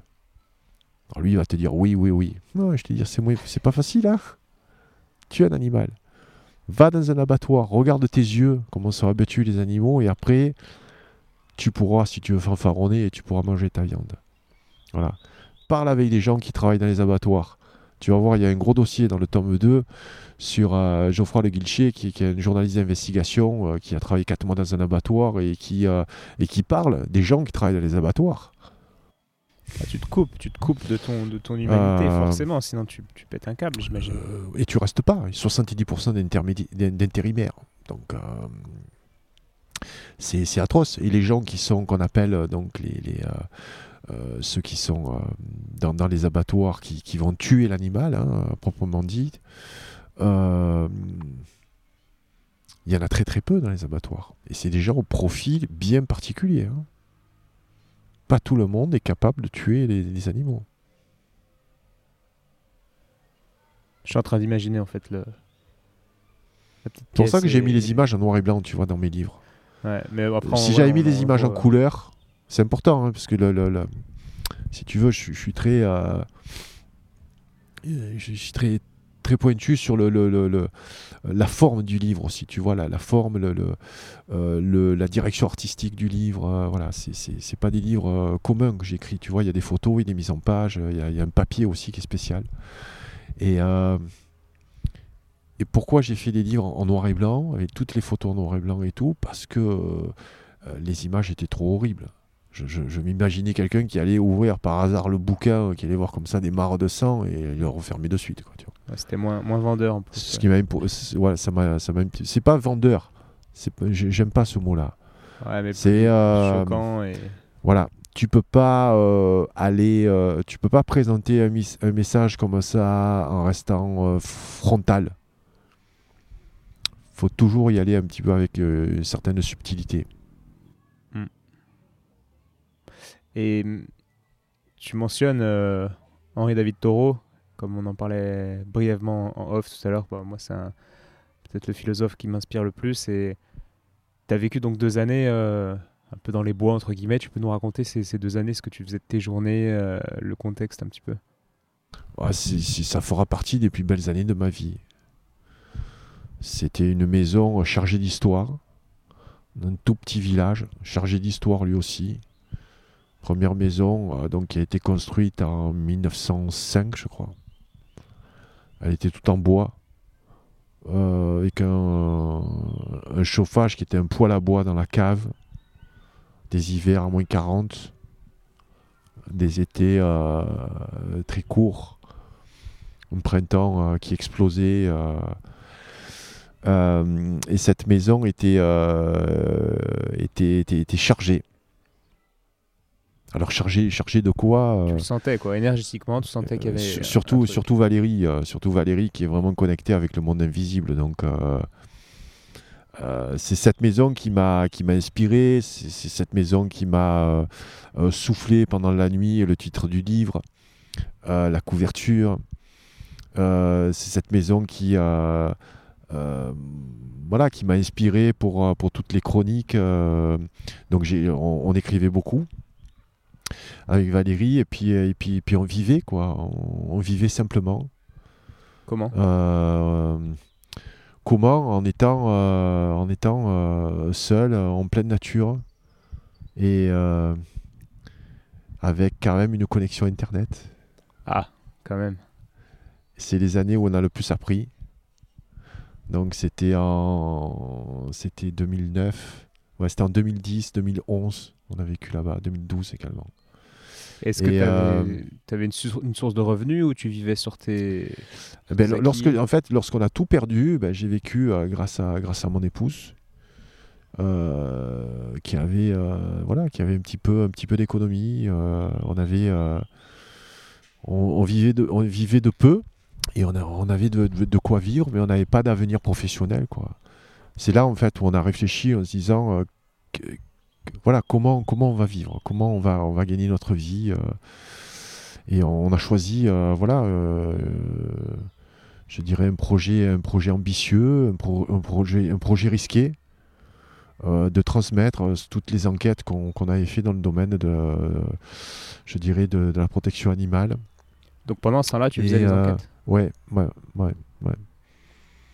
Ça a commencé dès, euh, en fait, juste avant euh, ma, ma, faillite personnelle. On avait fait euh, des premières enquêtes dans le domaine de la maltraitance animale en allant enquêter en caméra cachée dans le sud de l'Espagne, à Villena, dans un endroit où, dans le sud de l'Espagne, en fait, ils exploitent les, levriers. C'est souvent des gitans, en fait, qui, qui ont qui ont comme ça des, des, des hordes de, de, levriers pour chasser en fait et, à la fin de la saison de chasse ils gardent les, les, le, meilleur ou les deux meilleurs pour les faire reproduire. Et le reste de la meute, euh, ils abattent, ils les abattent euh, dans une forêt en les pendant, en les suspendant, en les laissant crever comme ça 2-3 jours. Ils touchent juste à peine le sol, si tu veux, ils ne pendent pas haut et court. Et après, euh, il y a une maltraitance animale dans le sud de l'Espagne qui est juste abominable. Ils jettent les chiens dans les, dans les puits, ils les piquent à l'eau de Javel, ils les tirent derrière les bagnoles. Enfin, c'est des barbares, hein, vraiment. Donc on a été allé filmer ça, ça a été le premier choc, et puis, euh, et puis après de, fil en aiguille, on est arrivé euh, dans, l'exploitation animale. Quoi. Ok, donc tu sortais quand même de, tes bois. Tu es, allé en Espagne euh, pendant cette période de. C'était avant, avant en fait que je que j'ai la faillite personnelle, donc j'avais encore le groupe de communication. voilà, je, faisais des enquêtes pour voilà pour certains médias. Et, et, donc, en fait, on est arrivé à faire des enquêtes comme ça en caméra cachée, vraiment par hasard vraiment par hasard, c'était je crois que la première, ça a été euh, peut-être 2005. Euh, c'était suite à un reportage qu'on avait vu sur 30 millions d'amis, où il montrait en fait une association française qui récupérait des, lévriers comme ça qui étaient maltraités en Espagne. Et euh, suite à ça, en fait, ça m'a traumatisé. J'ai pensé toute la nuit. dès le lendemain, on a cherché avec Valérie des, enquêtes, cette association, pour leur proposer en fait de faire nous-mêmes des enquêtes et de, avec notre j'avais dans ce groupe de communication où j'avais une certaine euh, visibilité de par les productions que je faisais, etc. Euh, donc on, voulait, on voulait en parler, on voulait aider, si tu veux, à diffuser ce message-là. C'est-à-dire qu'on est arrivé vraiment par hasard à faire ces enquêtes. Et je te dis, de fil en aiguille, ça nous a mené très loin. Après, on est allé dans l'industrie agroalimentaire, etc. Donc, euh, tout ça, en fait, on l'a matérialisé avec ce, premier livre, avec ce premier livre, Hit. Ok. Est-ce que tu penses que hum, ça peut être thérapeutique de, de vivre euh, de manière très isolée? Admettons quelqu'un qui est qui, qui a la limite du burn-out ou qui a fait un burn-out et qui se retrouve pas dans la société, est-ce que tu conseillerais d'aller euh, te prendre les 10 000 euros et puis d'aller vivre de manière très très minimaliste pendant deux ans dans une, euh, dans une campagne, je ne sais où Je sais pas. Moi, ça m'a réussi parce que j'étais. Euh, j'étais pas, pas obligé, mais euh, je me sentais mal, mal en ville. On était à Montréal, on a vécu également à New York un petit peu, et je suis pas, je suis pas un homme des villes. Le fait d'aller en, campagne, ça m'a permis d'écrire le livre. Donc j'avais besoin de me couper au niveau des stimuli de, de, la vie de tous les jours. Mais je pense qu'il faut avoir un projet, un projet de vie. Euh, un projet professionnel. Tu peux pas aujourd'hui euh, vivre en dehors de la société, à moins que tu sois rentier ou même rentier, tu vas avoir des problèmes de toute façon euh, d'impôts, de taxes, etc. Mais il faut, faut, faut payer sa vie. Il faut avoir un projet de vie. Peu importe le métier qu'on fait, si, si, si dans, ce métier on, arrive à s'épanouir, c'est tant mieux. Mais combien de gens aujourd'hui n'aiment pas le, métier qu'ils font? Euh, moi, ça, j'ai pas, pas l'impression de, de, travailler. J'ai jamais eu l'impression en fait de travailler. Euh, j'ai toujours euh, fait des choses que j'aimais faire. Donc, en quelque sorte, je me suis toujours épanoui dans tous les, tous les secteurs d'activité dans lesquels j'étais. Mais c'est c'est un repli aussi sur soi euh, déjà, un conseil, il faut, vraiment aimer sa femme. Hein. Après, partir tout seul. Moi, je crois pas à la solitude. Hein. Je, moi, je, pense que l'être humain est un être sociable. Donc, euh, je ne peux pas vivre en dehors de, de, de, de rencontres, d'échanges, tu vois. Mais bon, chacun est différent. Valérie est beaucoup plus, euh, non pas repliée sur elle-même, mais elle, juste avec les animaux, ça lui suffit, quoi. Moi, j'ai besoin de cet échange avec les autres.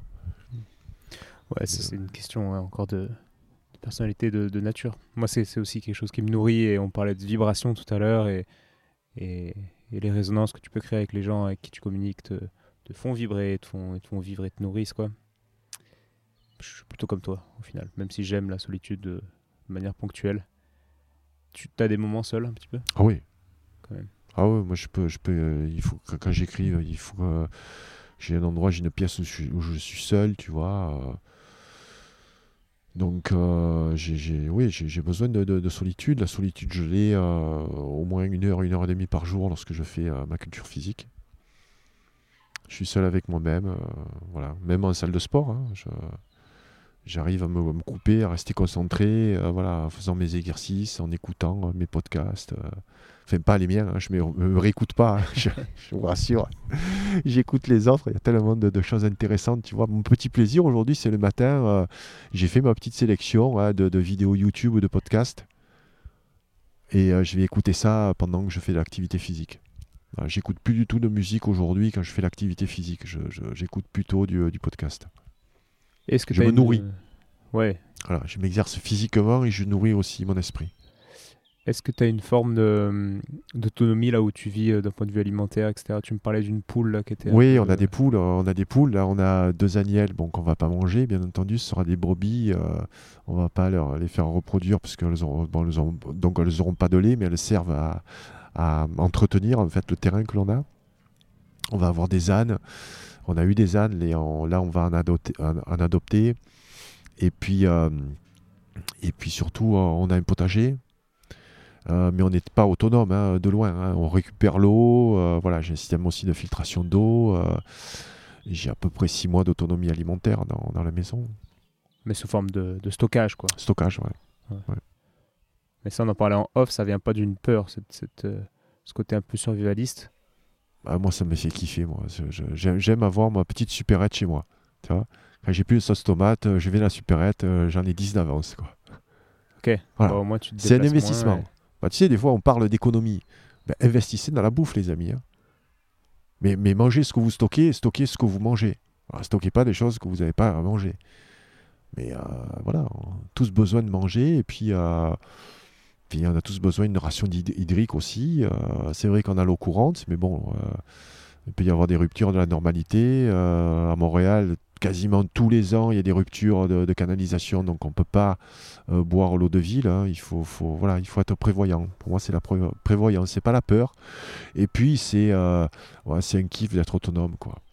Euh, voilà, on a notre kit pour notre petite pharmacie, les produits naturels, on a voilà, des, machines à coudre, on peut faire des palettes de bois, on fait une petite maisonnette pour, poser la paille, tu vois, on fait, voilà, c'est, on se débrouille. Qu'est-ce que tu fais si demain tu as le Covid, tu as de la fièvre, un petit peu Comment, comment tu te soignes euh, dans l'idée? Ben, je t'ai demandé, tu m'as dit que tu l'avais et que tu t'es soigné sans rien, donc, euh, donc je, pense être aussi résistant que toi, donc je ferai rien. Voilà. Donc, euh, donc voilà, ça c'est. Tu fais confiance à la. Je ne suis pas inconscient. Et pas inconscient, je suis mais pas inconscient, mais je, ne crois pas du tout enfin, au virus du, du Covid tel qu'on nous l'a présenté, un virus mortel. Euh, voilà, Tu as vu les, les statistiques un petit peu sur les, le nombre de décès depuis le début de l'année là? Sur les, les, les 5 ou 6 premiers mois de l'année, il euh, y, a, un tableau qui montre qu'il y a 250 000 environ personnes qui sont décédées dans le monde hein, du Covid. Il y a eu 350 000 suicides. Après, d'autres chiffres, 2 900 000 mort du cancer, 3 millions et quelques de la faim, 4 millions et quelques de, la, de maladies euh, parasitaires et bactériennes. Quoi. Donc c'est intéressant de voir qu'en fait le Covid représente euh, une, une, source de, de, décès vraiment euh, infime. Infime, plus les, les, fausses morts du Covid. Hein. Moi j'ai eu des témoignages directs hein, de personnes dans le médical qui ont été contraints et forcés en, en, disant que c'était à cause du Covid, mais c'est pas du tout à cause du Covid. Hein. Voilà, on a passé sous silence aussi la grippe, les pneumonies. En fait, tout le monde est mort du Covid parce qu'il fallait mourir du Covid. C'est on est face à une, immense manipulation. Je pense que c'est la, pour moi la, plus grosse manipulation euh, depuis euh, de ce siècle en tout cas. Tu penses que c'est un complot? Qu'est-ce que tu appelles complot? Bah, Je sais pas, une entente. C'est quoi ta définition du complot? Ben, bonne question. Je dirais que c'est c'est une sorte de stratégie décidée par des, par des gens qui, qui, contrôlent un peu les choses de par leur euh, position. Et, et donc, ils, ils, provoquent des choses potentiellement souvent mauvaises d'un point de vue euh, sociétal pour arriver à des fins qui, qui, leur sont utiles à eux et, et dans le but d'enchaîner sur autre chose derrière qui, qui, leur sont profitables. Je sais pas si c'est une bonne définition, mais c'est un peu ce que je. C'est ta définition, on peut y en avoir plusieurs, mais moi je suis d'accord avec ça. Donc euh, voilà, ne serait-ce que le professeur Montagnier, tout le monde se moque des gens aujourd'hui qui ont des prix Nobel. Tout le monde se moque des gens comme le professeur Raoult, euh, des gens qui ont eu qu'une légitimité. Hein. Donc il y a eu, euh, y, a, une, aujourd'hui une désinformation, mais qui est tellement évidente que je, c'est ce qui me met en colère. Je ne comprends pas que les gens ne le, voient pas. je te donne juste un, un exemple.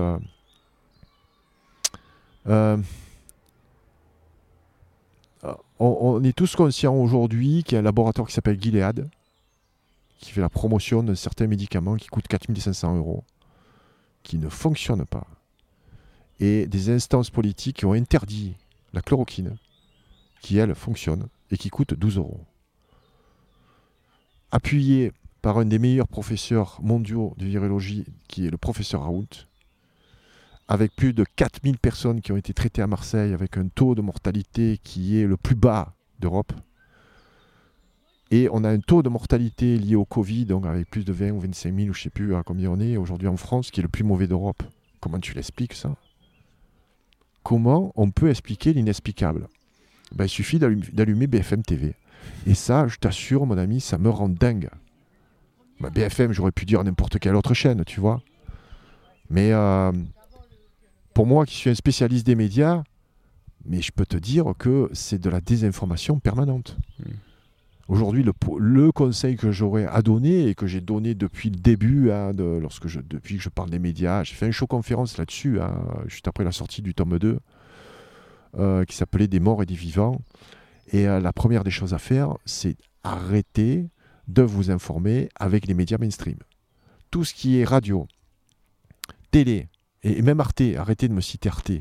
Je te dis pour toi aussi, parce que tu vas citer Arte tout à l'heure. et j'exagère bien sûr quand je dis ça, il peut y avoir certaines choses qui peuvent être intéressantes, mais qui ne sont pas liées à un truc qui peut vraiment nous, euh, nous, nous, faire comprendre qu'on nous manipule en fait. Euh, tous les journaux, voilà. Et tu m'as posé la question, comment tu t'informes Donc via des sources indépendantes? Aujourd'hui sur Internet, il y en a qui sont légion. Il y a plein de personnes aujourd'hui que vous ne voyez jamais en télévision, euh, et qui ont toute la légitimité de vous parler d'histoire. Parce que là aussi, sur l'histoire, on peut en revenir. Quand tu penses que la plupart euh, des, gens de ma génération, même des plus jeunes, euh, pensent que la Révolution française, en fait, c'est le peuple qui a renversé le roi, qui a voulu guillotiner le roi pour prendre le pouvoir, pour établir une démocratie, ça fait peur. Tu vois quand tu sais que c'est les bourgeois, en fait, qui ont, renversé les aristocrates, et le peuple n'a jamais été consulté. Jamais système démocratique, en fait, aujourd'hui est un leurre. La démocratie, en fait, n'existe que par la puissance des médias. Et ça a toujours été le cas. Et aujourd'hui, tu vois que cette puissance, elle est omniprésente. Euh, omniprésente. Le général de Gaulle disait que c'était le cinquième pouvoir. Non, c'est le premier des pouvoirs aujourd'hui. Ce sont les médias.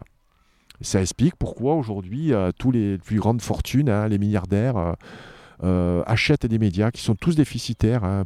Un milliardaire, c'est quelqu'un qui est devenu milliardaire parce qu'il a gagné de l'argent. Pourquoi il achète des activités qui sont toutes déficitaires? Il faut se poser des questions. Euh, parce que c'est le pouvoir.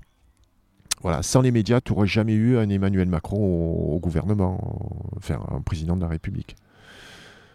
Euh, et ça, ça c'est vraiment symptomatique de notre société. Je pense qu'on l'étudiera dans, dans, 50 ans ou plus. Mais euh, c'est cette, cette, emprise des médias dans, euh, dans, euh, dans, dans la population qui malheureusement ne, ne, comprend pas ce qui se passe. Quoi. Voilà. Et tu es optimiste, tu parles d'un futur dans, dans, 50 ans, tu, tu vois comment le monde dans 50 ans? Moi je dis 50 ans parce qu'on étudie toujours l'histoire, a fortiori je dirais, a, posteriori, voilà, comme ça, a posteriori. Euh, tu peux pas, là, on peut pas nous étudier ce qui se passe exactement aujourd'hui. On a trop la tête dedans. Euh, comment on peut aujourd'hui avoir une vision éclairée de ce qui s'est passé en 1914, bon, la Première Guerre mondiale, la Deuxième Guerre mondiale, et mai 68, qui sont pour moi les trois événements marquants euh, contemporains. plus tard, tu peux pas euh, juger des comportements de, certaines personnes pendant la guerre parce qu'ils ne savaient pas ce qui allait arriver ou ce qui est arrivé ou, ils ne connaissaient pas le futur, tu vois, je veux te dire? Donc, euh, donc il faut toujours avoir une vision rétrospective au niveau de, l'histoire. Mais ce qu'on vit aujourd'hui, euh, c'est phénoménal. C'est vraiment l'ingénierie sociale portée à son paroxysme. Comment on a pu manipuler la population mondiale et certains gouvernements, hein, il y, en a, qui résistent, il y en a qui, sont complètement soumis. Donc à ce qu'on pas l'état profond. L'état profond, en fait, c'est les forces qui gouvernent, qui sont au-delà des gouvernements. Donc principalement euh, des gens euh, des finances, la finance, bien entendu, l'argent, mais aussi euh, les puissances pétrolières, le pétrole, qui est souvent lié à la banque et à l'argent. Et, ça se fait par l'entremise des médias. Donc ces puissances financières aujourd'hui, puissances industrielles, euh, se réunissent en secret. Euh, je dirais, le groupe Bilderberg existe depuis après la Deuxième Guerre mondiale. Hein. C'est euh, pas du complotisme, ça. Hein. Il y a, voilà, il y a le dîner du siècle, il y a, plein de, groupes aujourd'hui qui se réunissent, des gens puissants, politiques, industriels, médias, et dont, voilà, pourquoi ils se réunissent? Est-ce que c'est pour le bien-être de l'humanité ou pour maintenir leur pouvoir? Après, il y a des gens qui pensent faire les choses bien. Tu prends Bill Gates, tu as l'impression, lui, il veut sauver le monde. Après, certains pensent qu'il n'est pas du tout en train de sauver le monde avec ce qu'il entreprend, mais c'est encore une histoire de réalité. Quoi. Chacun a sa réalité, sa vision qui est. Très intéressant, Bill Gates. Il est très intéressant. Tu as étudié sa fondation? Bon, étudier, c'est un grand mot. Hein. Moi, j'ai peu de temps pour euh, étudier autre chose que le. Malheureusement, c'est ça. Mais... C'est qu'on ne prend pas le temps d'aller au, fond des choses. Le problème, c'est que je pense que si tu euh. prends le temps d'aller au fond de tout, pas bah, tu vas au fond de rien. C'est pas au fond de tout. C'est une question cruciale. comment euh, une personne aujourd'hui comme Bill Gates impose ses choix à l'OMS Comment une personne euh, qui est un informaticien veut, veut, sauver la planète en vaccinant Mais lui, il est persuadé de, que c'est une bonne chose. Il, c'est pas comme. Euh, qui te dit qu'il est persuadé? Je pense. J'imagine, j'ai des patients qui travaillent dans l'industrie pharmaceutique et, qui feraient vacciner leurs enfants. Ils sont eh persuadés que c'est bien. Et puis d'autres qui sont là en mode euh, non, ils feraient jamais vacciner leurs enfants. Tu vois, on a une, tous une réalité très très différente et et ça, c'est un peu comme une religion. Tu vas pas dire bah non, ta religion. ils font vacciner leurs enfants parce qu'ils croient Bill Gates? Non, non, je dévite Bill Gates, mais mais je, je, pense que Bill Gates a des croyances et, je pense qu'il est vraiment philanthrope dans l'âme. Je peux pas. Mais j'ai pas étudié le truc, comme toi, j'imagine. donc on peut pas en parler. Non, moi j'étudie l'humain, la santé, l'ostéopathie, et ça me prend déjà tout mon temps. Et, je vois pas comment je pourrais trouver du temps, en délaissant l'ostéo évidemment, mais, mais je peux pas. C'est important parce que si tu as à faire des choix, si tu as des enfants, tu vas faire les choix, est-ce que tu vas les vacciner ou pas. Hein. Vaccination, c'est un point crucial, hein. vraiment. Et tu peux pas faire l'impasse là-dessus. Tu peux pas faire l'impasse là-dessus. Il faut au minimum étudier euh, le passé de, Bill Gates, sa fondation, ses liens avec George Soros, ses liens avec Epstein, le pédophile, euh, ses liens avec le clan démocrate, avec les Clinton. Il y a quelqu'un qui fait un travail aujourd'hui, hein, euh, c'est Donald Trump. Donc d'épuration, comme il dit, du marécage, hein, d'épuration en guerre contre l'État profond là aussi, on ne peut pas parler de géopolitique si on n'a pas euh, un minimum de, bagages. Tu vois, comme moi, je ne pourrais pas euh, donner de conseils au niveau ostéopathique. Je ne suis pas crédible. Big Gates, c'est pas crédible dans la santé. C'est quelqu'un qui a énormément d'argent et qui a des visions. En fait, euh, pour, utiliser son argent, est-ce qu'il fait ça pour le bien? Est-ce qu'il fait ça pour le mal? Il faut passer du temps à étudier le sujet. Tu peux pas, tu peux pas en parler comme ça de façon aussi innocente. C'est bah, quelqu'un aujourd'hui euh, qui finance l'OMS. Euh, c'est quelqu'un aujourd'hui qui finance tout ce qui est pro-vaccin. C'est quelqu'un qui se sert de, son, de sa fondation voilà, pour défiscaliser son argent. Et comment tu peux expliquer qu'un mec comme Bill Gates finance les OGM et finance Monsanto, il finance des industries qui sont polluantes? C'est quoi cette mascarade? Quand on me dit que Bill Gates veut le bien de l'humanité, mais c'est une plaisanterie. C'est une plaisanterie pour quiconque a un minimum d'informations là-dessus. Ouais, c'est ça, faut faut l'information, mais mais je l'ai pas quoi, pas sur ce sujet en tout cas. Donc c'est cool, tu m'en donnes déjà un peu et, je prendrai le temps, euh, si j'ai le temps, que j'irai voir ailleurs aussi. Qu'est-ce que tu dirais pour recentrer sur la santé qui est Bon, dévie, j'aime bien dévier, hein, mais pour finir un peu, parce que là ça commence à faire un, bon bout de temps, ça fait déjà plus d'une heure et demie, quel conseil donnerais-tu en, en matière de, de santé, quoi, aux gens, pour être en bonne santé? Et puis si tu peux définir la bonne santé aussi, c'est cool. Ben, je pense que déjà la, base pour, euh, pour quelqu'un qui, qui, nous écoute et qui découvre tout ça, et pour pas que je passe pour un uluberlu ou un illuminé ou un complotiste, euh, je reviendrai sur des choses très simples. Euh, commencer par s'informer. Peu importe le sujet, si c'est l'alimentation, la santé, il faut commencer à s'informer. Essayer de, de trouver du temps voilà, pour ça, et pour retrouver le temps euh, de faire la cuisine, euh, de trouver le temps pour aller faire ses achats et euh, aller vers une alimentation qui est à base d'aliments non transformés. c'est le, le premier pas. Voilà. Le, premier pas. Ça, ça, doit aller avec. Moi, je ne peux pas aujourd'hui parler uniquement d'alimentation. Euh, à quelqu'un qui va regarder du Cyril Hanouna et BFM TV. Quoi. J'ai, un problème avec ça, tu comprends? Je comprends bien. ça me gêne. Mais donc c'est pour ça on va les coupler, voilà, ensemble. C'est-à-dire éteignez la télé, faites la cuisine. Mais il faut toujours, euh, il faut surtout trouver du plaisir à, s'instruire, à apprendre. Et euh, il y a de plus en plus d'émissions aussi de divertissement il y a de plus en plus de, programmes euh, d'enseignement, de livres, de, de, youtubeurs, voilà, qui parlent de la santé, qui parlent de, de recettes, euh, voilà. Mm. Déjà d'essayer de cleaner un petit peu cette alimentation. Et après, euh, après essayer d'ouvrir une porte. mais je dirais, il y en a beaucoup de portes, hein. peu importe la porte qu'on va ouvrir, mais pour, pour voir le monde tel qu'il est. Euh, alors, je, peux me faire un peu de publicité. Hein. Je pense que mes deux livres sont, de, bonnes approches pour prendre conscience de certaines choses. Voilà. C'est ce que je veux, ce que je voulais faire en tout cas. Je voulais. Euh, euh, je ne veux pas devenir un spécialiste, je ne suis pas du tout un spécialiste, mais je veux vulgariser aussi certains, certains discours, certaines connaissances, pour surtout donner envie aux gens, s'ils le souhaitent. Hein de vivre mieux, d'être heureux, il faut être, euh, il faut être conscient du, monde dans lequel nous vivons. Sinon, euh, nous sommes comme des, boutons, des moutons, en fait, et nous allons aller euh, là où le berger nous guidera. Il faut s'émanciper de ça. Et c'est un choix de vie. Hein. Et après, comme toi, tu apprends tous les jours en ostéopathie, après, tu vas en apprendre tous les jours.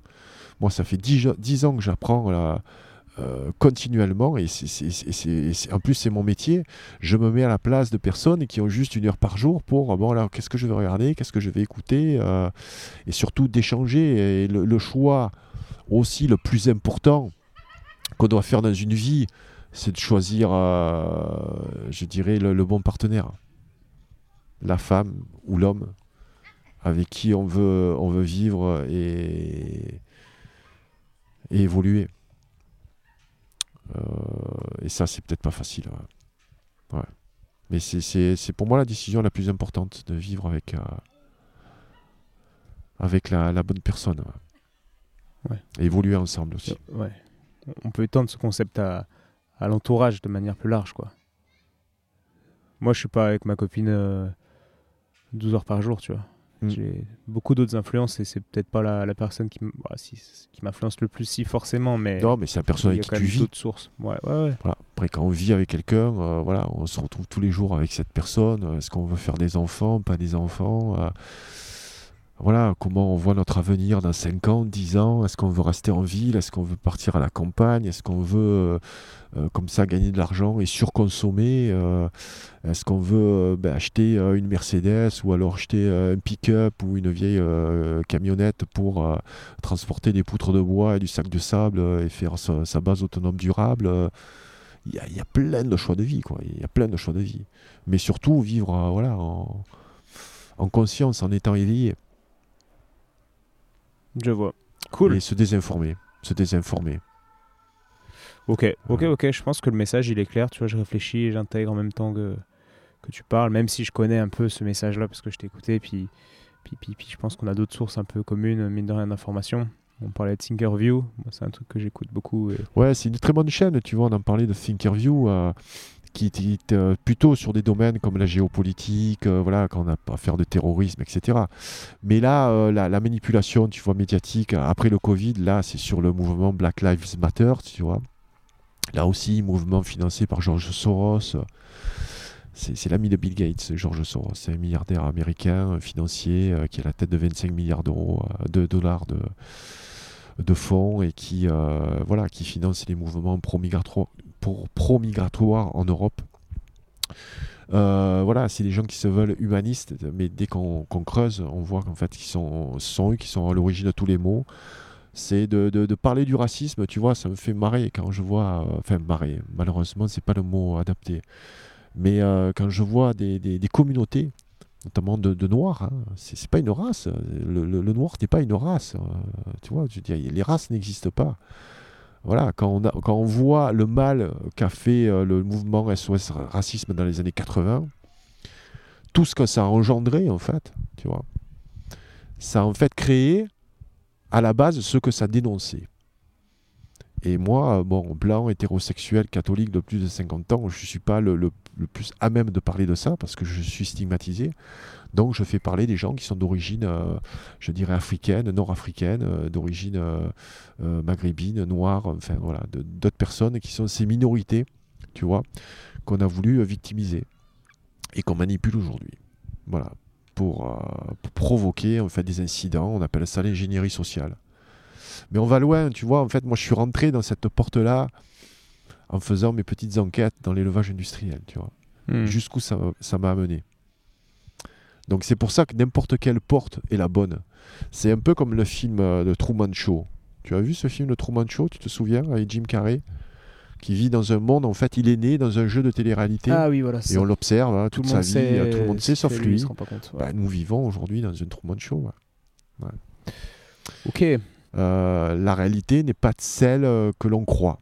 Voilà, en tout cas, la réalité de ceux qui nous gouvernent, euh, voilà, il y a- je te parle pas des autres réalités spirituelles, etc. On va juste Mm. euh, se borner au, au réel, tu vois. Ça marche. Ben, je crois qu'on va s'arrêter là pour le podcast, puisque ça fait déjà 1h40 et, et on a abordé plein de sujets. Il y a matière à, à bien réfléchir. Donc, euh, donc c'est cool. J'ai compris qu'une une de tes. De, de- comment dire, de ta vision, une partie de ta vision de la santé, c'est de- d'être conscient et conscient de ton environnement, etc. Et c'est intéressant parce qu'on on retrouve ça dans les mains, dans le corps. Les zones qui sont en rétention, qui bougent plus, de blocage qui vibrent pas, dont je te parlais tout à l'heure. Il y a une notion et un, un gros, euh, un gros courant. Et bon, moi, je, je- Il peut y avoir des blocages mentaux aussi. Je suis persuadé qu'il y a des blocages mentaux. Bien sûr, mais qu'est-ce oui, mental, Et psychologique. faut- où est la différence entre Ouais. mental et psychologique ouais. Dans le corps, je pense ça. que c'est à peu près la même chose. Et, et bref, ça fait l'objet d'un d'un autre, euh, d'un autre podcast en entier. Ouais. quoi, mais Avec plaisir, Étienne. en tout cas, merci beaucoup, merci beaucoup pour ton temps. Et puis, euh, bah, à bientôt quoi. Tu Merci à toi. viens faire une petite séance quand tu passes sur Lyon. euh, Ah, avec plaisir. Ouais, ouais, c'est c'est pas tombé dans l'oreille d'un sourd, comme on dit. ouais. Ça marche. Bah, merci Gilles. À Salut. plus. Salut. Ciao, ciao.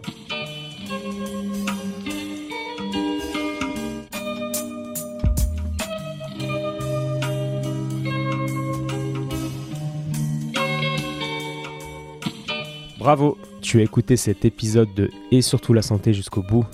Pour booster ce projet qui a pour but de donner les meilleures infos possibles sur le thème de la santé, je t'invite à aller mettre 5 étoiles et un commentaire sur l'application podcast de l'iPhone de ton voisin.